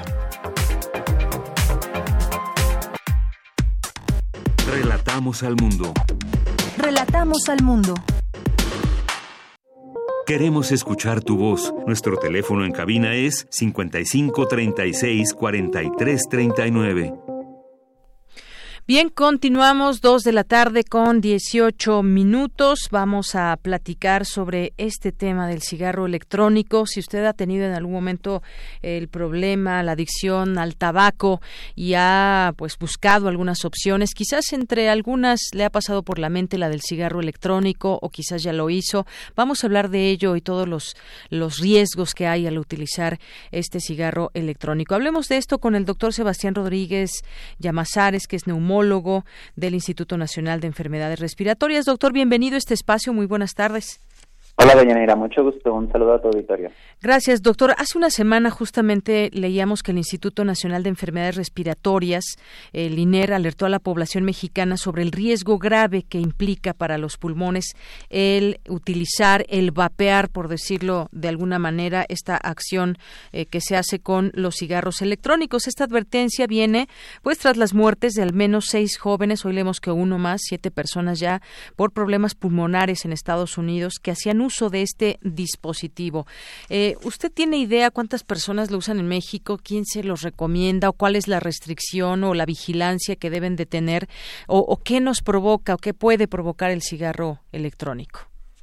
Mira, fíjate que en realidad en México tenemos eh, muy pocas estadísticas. De hecho, parte de la problemática que se ha generado en torno al cigarrillo electrónico es que es muy nuevo, hay, hay pocos estudios. Los países que más lo utilizan suelen ser el Reino Unido y Estados Unidos, eh, en donde pues realmente se ha visto que esto ha alcanzado por este, asuntos epidémicos, ¿no? Más o menos una tercera parte de todos los jóvenes menores de 18 años ya han vapeado en los últimos 30 días en Estados Unidos, ¿no? Lo cual es una cantidad abismal. Eh, entonces, lo, lo, ya desde hace muchos años, pues que, salió el cigarrillo electrónico, todas las sociedades médicas, eh, pues nos hemos pronunciado en contra del uso de estos dispositivos, eh, pero se ha, todo esto se ha envuelto en un discurso de que no son dañinos o de que no tienen efectos para la salud eh, comparados con el cigarro, ¿no? Lo que hemos visto es que quizá en ciertos aspectos son menos dañinos que el cigarro, pero eh, no por eso son eh, dispositivos que presenten eh, salud o que sea no, no tengan efectos a nivel pulmonar. A ver, en este sentido, doctor, ¿qué, ¿qué, perjudica más entonces, el cigarro común y corriente de tabaco o el cigarrillo electrónico? Justamente aquí me voy a regresar a una de tus preguntas que fue cómo está el asunto de la regulación, ¿no? Creo que más allá de una discusión de cuál perjudica más, es importante concebir que perjudican de manera diferente. El cigarrillo electrónico en realidad es una es un líquido que se aerosoliza y entonces nosotros lo que hacemos es que aspiramos un aerosol similar al que se produce cuando ponemos un desodorante y lo aspiramos, ¿no? Simplemente las partículas son mucho más chiquitas y a otras temperaturas. Esto genera daño pulmonar, hay evidencia de que lo genera. Eh, y regresando a tu pregunta en términos de la regulación, el problema es que estos, estos, eh, estos dispositivos son tan nuevos eh, que prácticamente no están regulados, por lo menos en el ni en el mercado internacional ni en el mercado mexicano. eh, hoy por hoy eh, está prohibido vender eh, dispositivos electrónicos, no está prohibido consumirlos, eh, y entonces lo que hemos visto es que pues ha ido aumentando paulatinamente la cantidad de fumadores, específicamente los fumadores jóvenes, empezando en la adolescencia, sobre todo porque a diferencia del tabaco, el cigarrillo electrónico tiene la propiedad de que puede tener muchos sabores. Entonces, si tiene eh, saborizantes, ¿no? Exacto, cada uno cada uno de estos representa un producto diferente con eh, sustancias diferentes y que ponen en riesgo de manera diferente. Así es. Es decir, como usted bien nos dice, perjudican los dos de manera diferente, pero ¿qué ingredientes? Bueno, nos decía algunas cosas, por ejemplo, tienen saborizantes, pero la gente cree que no les hace daño. Esa fue como la idea, o que no les hace tanto daño como el tabaco. De ahí partió la idea y que mucha gente en otros países, no tanto quizás en México, adquiriera uno de estos productos. Exacto, eh, bajo esta aura de, que no es dañino, incluso se llegó a proponer como una estrategia para dejar el tabaco.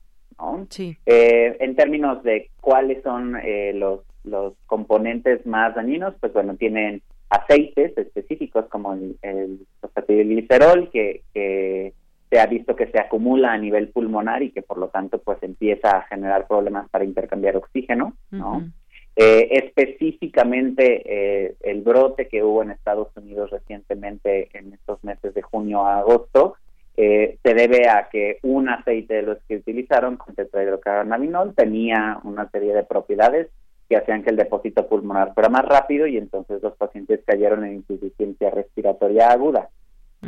Eh, de modo que eh, tenemos como todo el componente del líquido que se aerosoliza, pero a la vez también se ha visto que las baterías y el hecho de estar calentando la aleación de metales que, está, que forman el, cigarrillo electrónico también generan sustancias tóxicas eh, para el pulmón. Efectivamente. Y bueno, todo esto, efectivamente, muchas personas lo ven como una opción, como incluso un tratamiento para dejar en algún momento el, el tabaco. Y además hubo las sociedades respiratorias mundiales emitieron llamadas de atención hacia los riesgos de inhalar los cigarrillos electrónicos. Las ventas, sin embargo, han sido exponenciales, según se, se da cuenta, incluso en países como México, donde se consideran ilegales. Hasta eso tenemos esta información. No se, no se habla de una legalidad en esta venta de cigarrillos electrónicos y que pueden generar efectos irritantes en el pulmón, de manera diferente como lo hace el tabaco. ¿Qué le podemos decir a las personas que estén eh, Em, digamos, eh, pensando en dejar el tabaco y que han optado por este cigarrillo electrónico, que de inmediato lo dejen? ¿Esa sería la recomendación, doctor? Pues la recomendación que ha estado haciendo el INER es justamente esa, considerando que están cambiando una cosa por otra que también genera daño, ¿no? Realmente no, no es un paso hacia la curación. Eh, nosotros estamos convencidos de que existen terapias eh, que ya han probado éxito para dejar de fumar, eh, de modo que pues sí invitaríamos a, cualquier fumador que quiera dejar de fumar, pues acudir, eh, puede ser a la clínica aquí de dinero, las, las otras clínicas distribuidas a lo largo de la ciudad, pues para abandonar el tabaquismo, ¿no? Eso, eso definitivamente es algo que celebramos y que sí quisiéramos incentivar. parte incluso del, del problema que se está viendo actualmente con el cigarro electrónico es que el individuo empieza a utilizar el cigarrillo electrónico durante la adolescencia y en ese momento se vuelve adicto a la nicotina y por lo tanto cambia ahora al tabaquismo, ¿no? Eh, hay toda una tendencia en creer que esta es una nueva manera de captar nuevos clientes para la industria tabacalera a partir de empezar con el cigarrillo electrónico. Prácticamente todos los eh, todas las, las los cartuchos de los eh, cigarrillos electrónicos tienen nicotina eh, y aparte es importante decir que la cantidad de nicotina que tiene cada cartucho es sumamente variable entre los productores. ni siquiera eso está controlado. Claro, estaba leyendo que varios de estos compuestos, según el INER, son conocidos como cancerígenos o irritantes y por ello es que pueden ocasionar una irritación pulmonar que a su vez genera inflamación en las vías respiratorias, síntomas respiratorios en personas previamente sanas o un empeoramiento de síntomas respiratorios en pacientes que tienen asma, enfermedad pulmonar obstructiva crónica o fibrosis quística.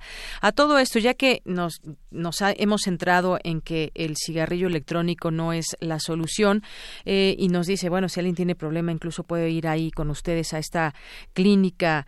Eh, para dejar el tabaco. ¿Cuál es hasta el momento, digamos, el tratamiento que más funciona o que más ha funcionado desde su experiencia con personas que han intentado dejar de fumar y que tienen, bueno, pues, el, digamos, la adicción muy fuerte a la nicotina? ¿Cuál ha sido el tratamiento mejor?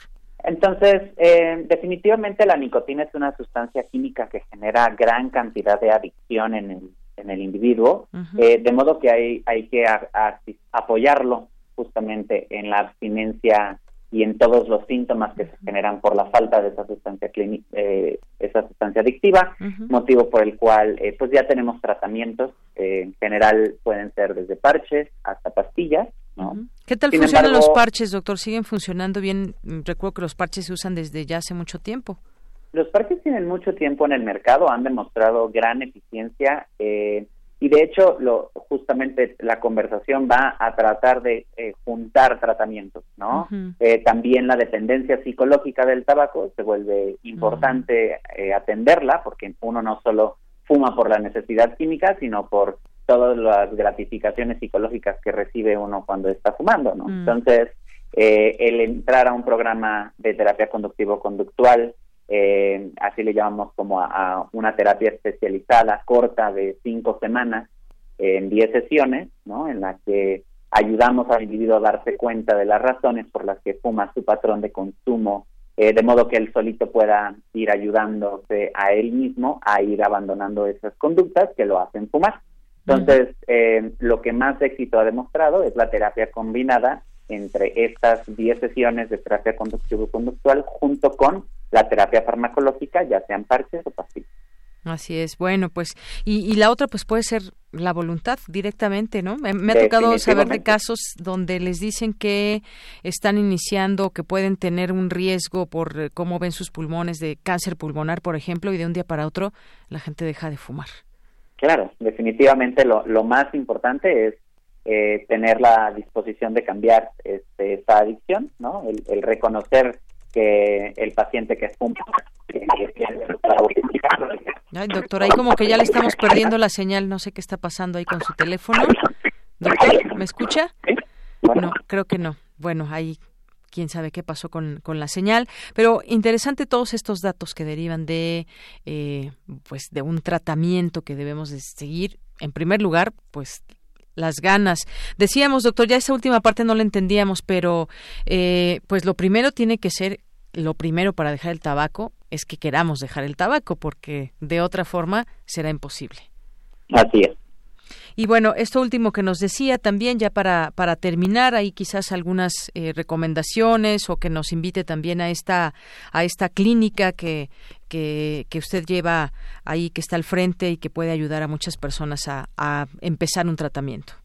Pues miren, en, en general yo le, platicaría al auditorio eh, si están vapeando o están considerando empezar a vapear, eh, es el momento de no hacerlo, ¿no? Definitivamente sí es algo que recomendamos fuertemente. Si ya son vapeadores y empiezan a presentar síntomas respiratorios eh, de falta de aire, tos, náusea, vómito, pues puedan por favor acudir al área de urgencias para pues estudiarlos y ver que no haya mayores consecuencias del uso de estos dispositivos y pues todo aquel que quiera dejar de fumar puede venir eh, a la clínica para dejar de fumar del INER. Eh, somos una institución que está abierta a todo el público, no necesitan ser pacientes de aquí, no hay restricciones de edad. Eh, cualquier persona puede venir y, solicitar ayuda para dejar de fumar.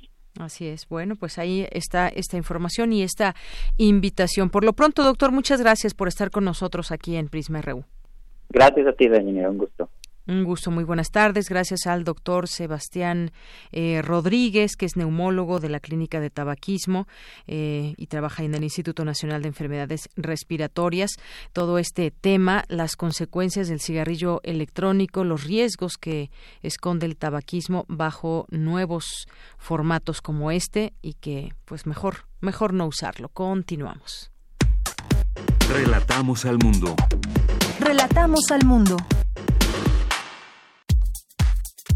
Tu opinión es muy importante. Escríbenos al correo electrónico prisma.radiounam@gmail.com.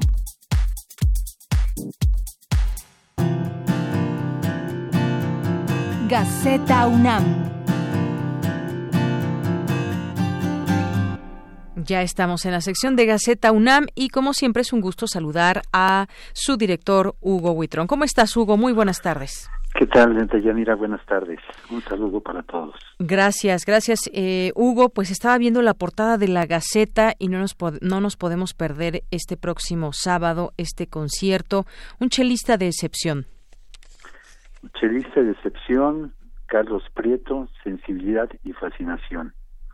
Y su acompañante, un Stradivarius de 1720. Se presenta el sábado en la sala Carlos Chávez. Así es, ahí en el Centro Cultural Universitario. En el Centro Cultural Universitario y también va a tener otra presentación el 5 de octubre. Bueno, para ir tomando nota. Por si no alcanzan el, 21 de septiembre, también el 5 de octubre lo podemos podemos ver. Así es, un dato. y disfrutar. Así es, su instrumento, este que decía su acompañante, es Stradivarius, tres veces centenario, un objetivo del músico, ampliar el repertorio para violonchelo. Esto es lo que podemos escuchar y disfrutar en próximos días. Así es. ¿Qué más, Hugo? En la contraportada traemos una, una imagen de nuestros dos jugadores de Puma CU y Acatlán de americano, de fútbol americano, es un buen augurio, augurio para el americano. Eh, sus presentaciones, han, este, Acatlán ha triunfado dos veces y como ya sabemos, Puma CU le ganó al Instituto Politécnico Nacional o los burros blancos. Así es. Digo, perdón, a las águilas. A las águilas blancas, sí, es cierto. Y es que también son los burros blancos. Sí, por supuesto. Y en, otra, en otra este, nota, trabajan en el diseño de, un fármaco contra cataratas. Es pues, una investigación que se hace en la Facultad de Química. Así es que bueno porque pues normalmente cuando hay ya este problema grave de cataratas, pues lo único es la operación. La operación y este y que salga bien. Así es. En, en otras parecen Alzheimer unas 800 mil personas en México. Muchas. Esta nota es por la efeméride del Día Mundial de, del Alzheimer, que se celebra el 21 de septiembre. Y aquí hacen, hacen un trabajo en, en especial en el Instituto de Fisiología Celular. Así es, y que bueno, ahí quien ha estudiado mucho de todo esto es el investigador emérito Federico Bermúdez Ratoni, y en donde incluso se han dado algunas sugerencias para que eh, se pueda evitar tener Alzheimer, que se pueda prevenir, digamos, con, por ejemplo, con aprendizajes nuevos, estudiar idiomas y algunas otras cosas, ¿no?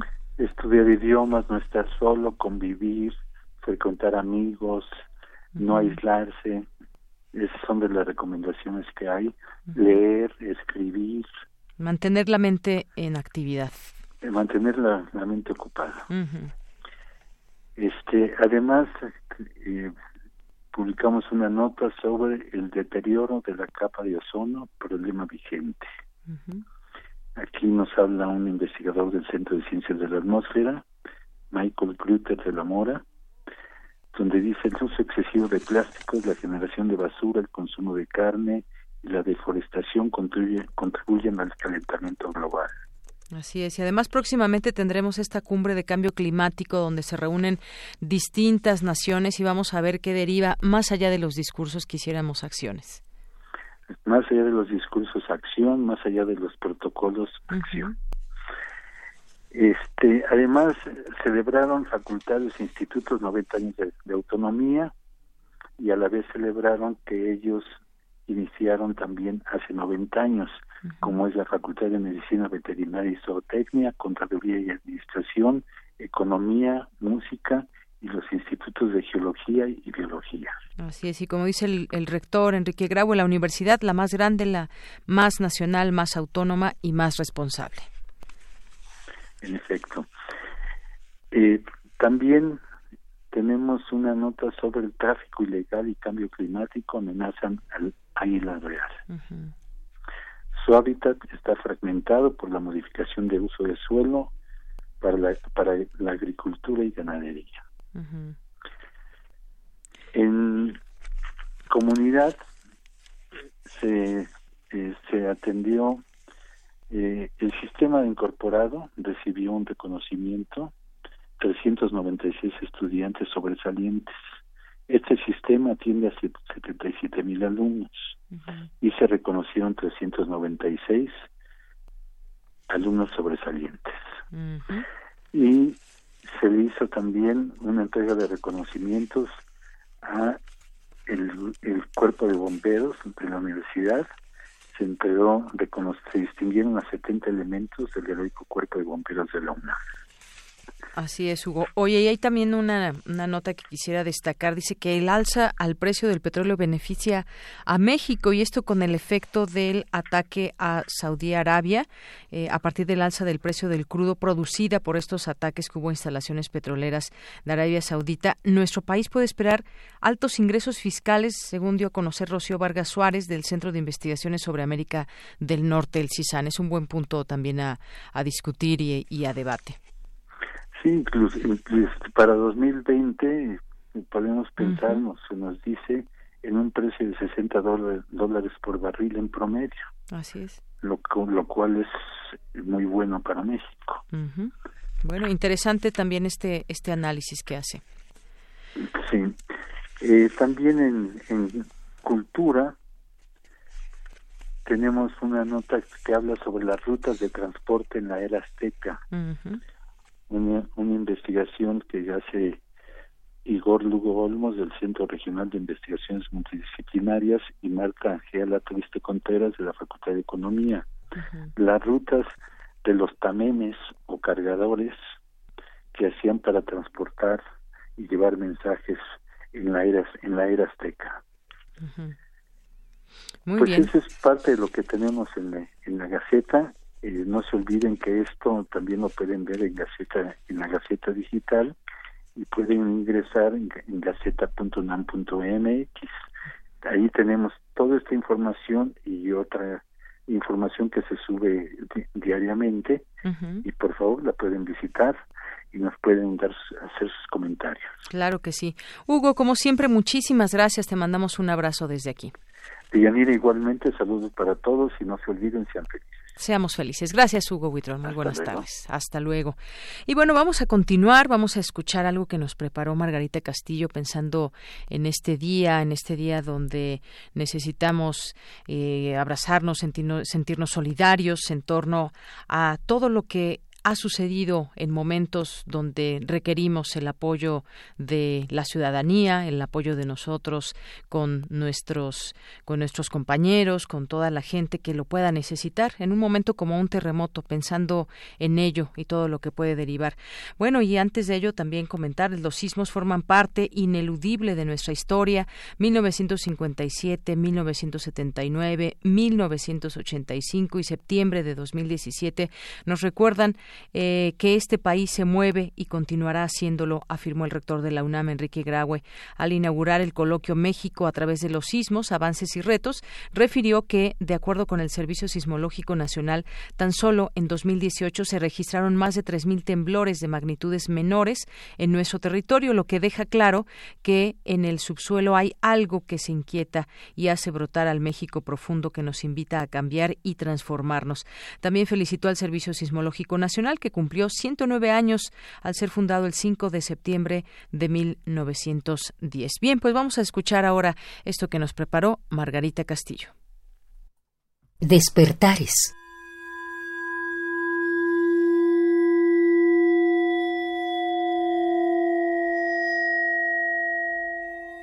Vivimos cada día.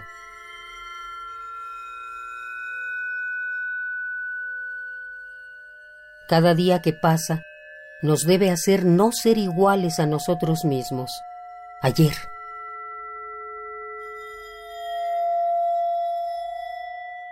A veces esos cambios son tan imperceptibles que pareciera que no cambiamos.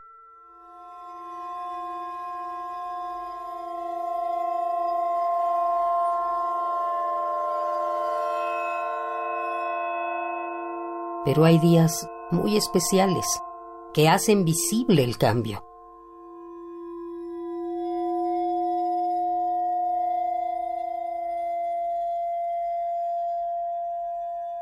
días en los que somos atropellados por sucesos desmesurados, sucesos que rompen nuestra cotidianeidad.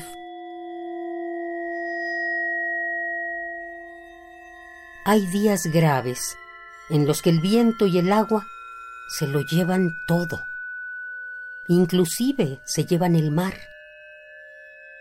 Hay días en que tiembla por fuera de nosotros e inmediatamente después temblamos por dentro nosotros.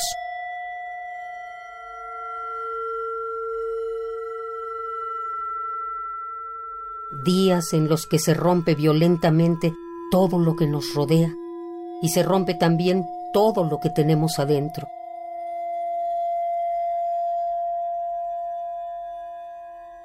En esos momentos, todo lo que nos divide puede unirlo la emergencia.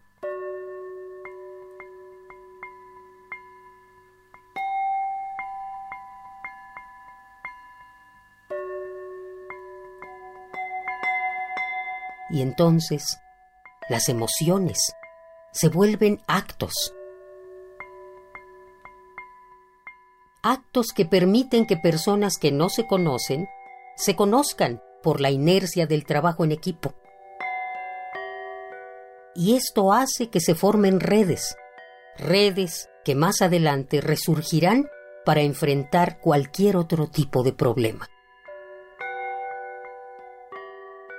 Esos actos generan conciencia social, nos hermanan, nos solidarizan. Así, surgen hoy actos comprometidos que se vuelven ampollas. Ahí están las bárbaras, las marcelas, desviando coches, alertando gente, dando informes, calmando ánimos, sacando cascajo, o bien yendo de un puesto de socorro a otro llevando noticias.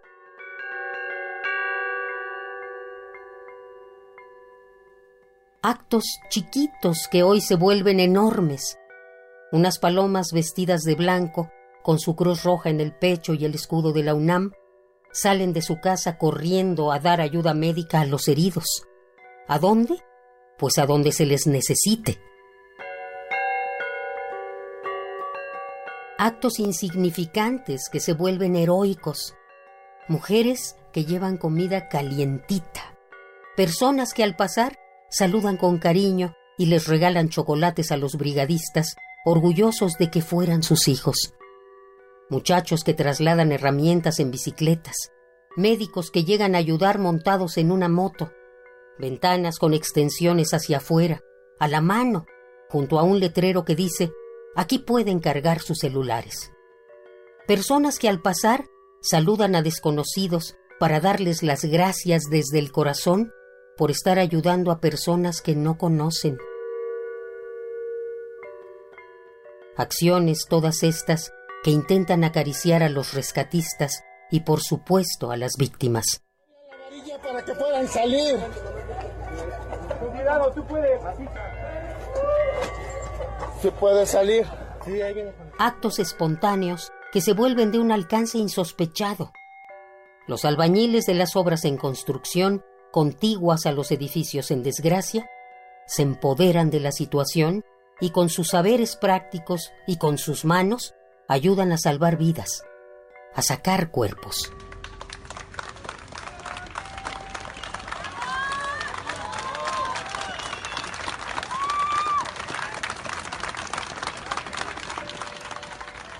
actos anónimos que se vuelven públicos y de todos. Ahí están muchos brigadistas de todas las edades, de todas las condiciones, en las interminables cadenas humanas, día y noche, con sol o con lluvia. Ellos forman interminables cadenas en todos los sitios afectados que lo mismo que sacan escombros, pasan lo que más se necesita al frente. Son incansables, son alegres, a veces cantan.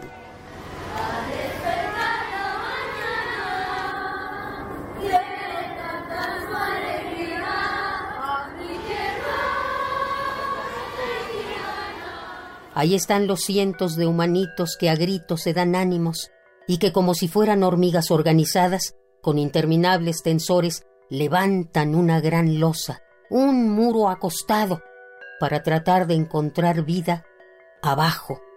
Y la encuentran.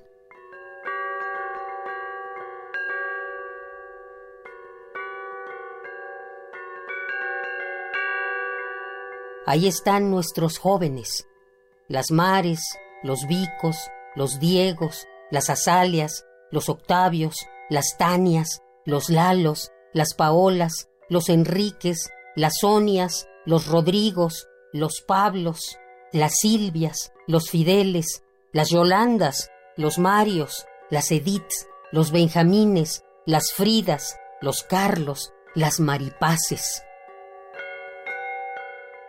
Ahí están todos ellos consiguiendo medicinas, gatos hidráulicos, jeringas, agua o alimentos para repartirlos. Y los reparten. Ven, ven, para acá. Mándalo para acá. Surgen señales de radio. Un ejemplo de eso es Radio UNAM, que ocupa sus frecuencias para ser en estos momentos un vaso comunicante entre las diferentes partes de nuestra sociedad craquelada por un temblor. Esa radio une las necesidades con los ofrecimientos. Vale, estamos aquí en el edificio Nuevo León 286, ¿no? 286. 286. Surge también en lo alto de las imágenes vivas un puño cerrado, ese que antes era de protesta, pero que ahora tiene un nuevo significado.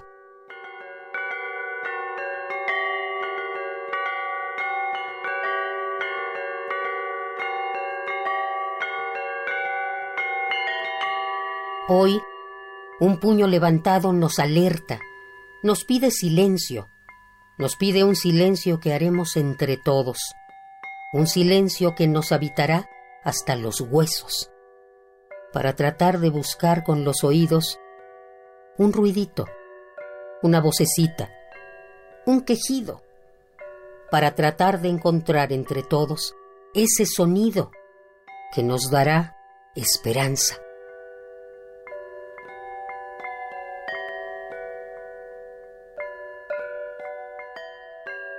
Y en esos actos primigenios todos somos importantes. En lo horizontal, todos somos iguales y valemos lo mismo.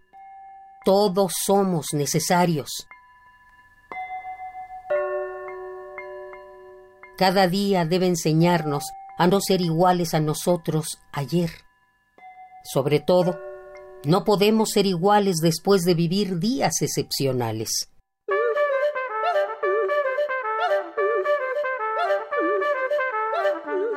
Despertamos. Despertamos después de una larga noche. Despertamos y ahora podremos soñar con los ojos abiertos. Construiremos una realidad nueva, la nuestra.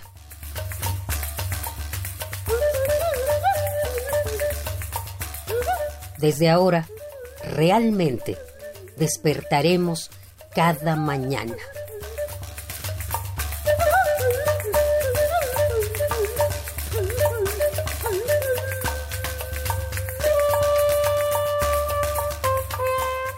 Despertares.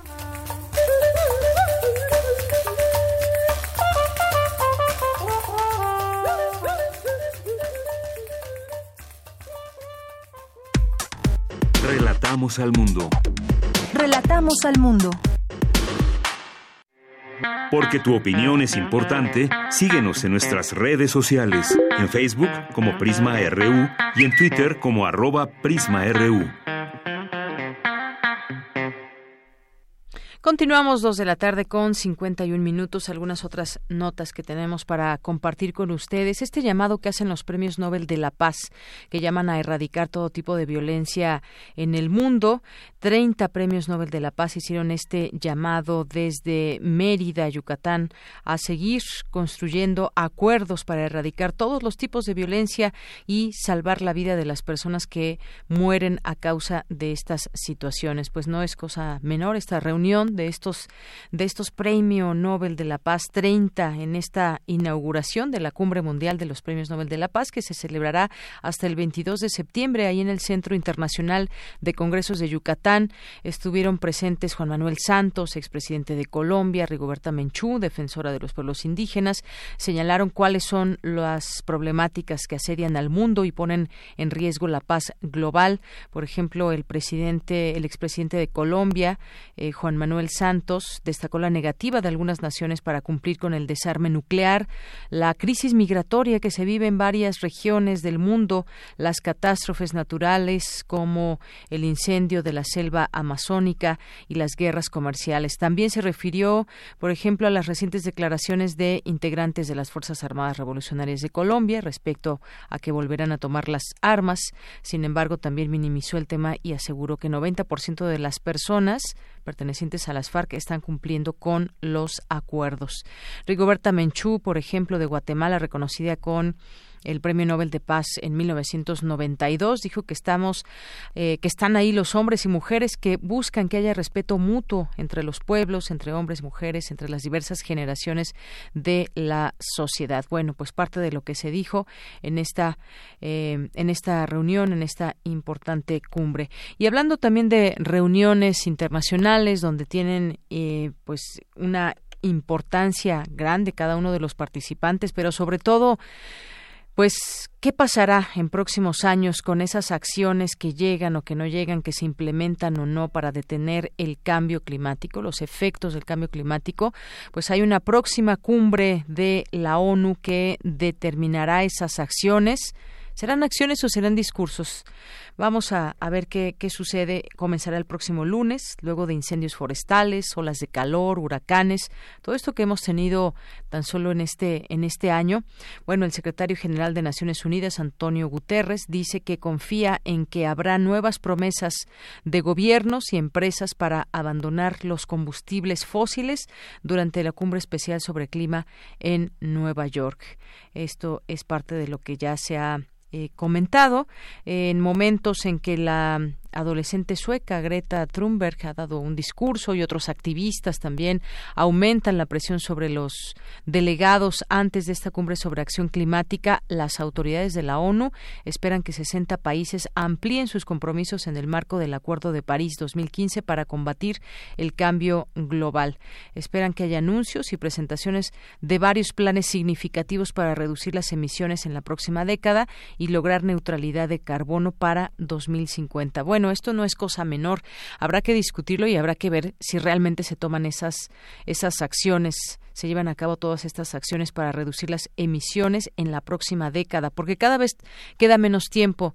Distintos conocedores del tema han señalado que aún estamos a tiempo, pero, pero queda poco y si no se hacen realmente acciones, pues todo podría derivar en situaciones como de más gravedad de las que ya hemos visto, que muchas son causas justamente del cambio climático. Estarán ahí eh, presentes distintos presidentes de Estados Unidos, de Brasil, eh, parte de los pocos líderes mundiales que cuestionan la ciencia sobre el clima. Bueno, ellos han criticado o han dicho que no creen o que, pues bueno, todo tiene que seguir su curso. No participarán ellos, no participarán. Participarán seguramente con declaraciones que no tienen nada que ver con, con ayudar a este, a este estas acciones y a este detener el cambio climático, no van a participar ni Donald Trump ni Jair ni Jair Bolsonaro.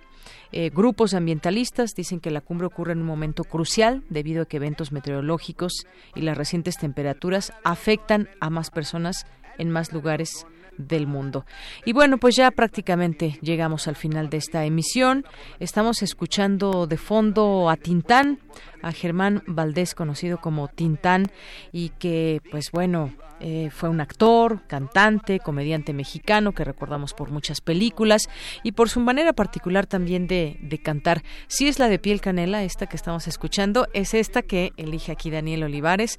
Así que, pues esperemos les guste y con eso nos despedimos. Gracias a todos ustedes que nos sintonizan. Los esperamos mañana. Yo soy de Yanira Morán y a nombre de todo este equipo, este gran equipo, gracias, buenas tardes y buen provecho. Hasta mañana.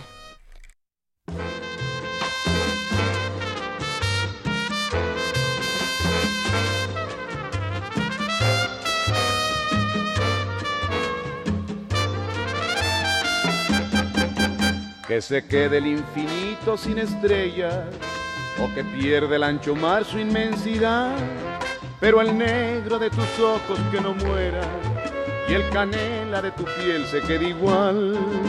Si perdiera el arco iris su belleza y las flores su perfume y su color, no sería tan inmensa mi tristeza como aquella de quedarme sin tu amor. Me importas tú y tú y tú y solamente tú y tú y tú. Me importas tú y tú y tú y nadie más que tú. Ojos negros, piel canela, que me llegan a desesperar. Me importas tú y tú y tú y solamente tú y tú y tú me importas tú y tú y tú y nadie más que tú.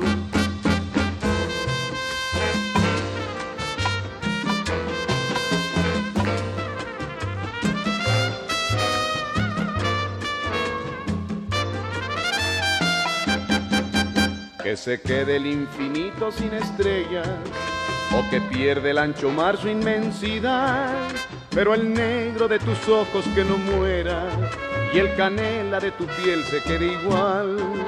Si perdiera el arco iris su belleza y las flores su perfume y su color, no sería tan inmensa mi tristeza como aquella de quedarme sin tu amor. Me importas tú y tú y tú y solamente tú y tú y tú me importas tú y tú y tú y nadie más que tú. Ojos negros, piel canela, que me llegan a desesperar, me importas tú y tú y tú y solamente tú y tú y tú me importas tú y tú y tú y nadie más que tú, nadie más.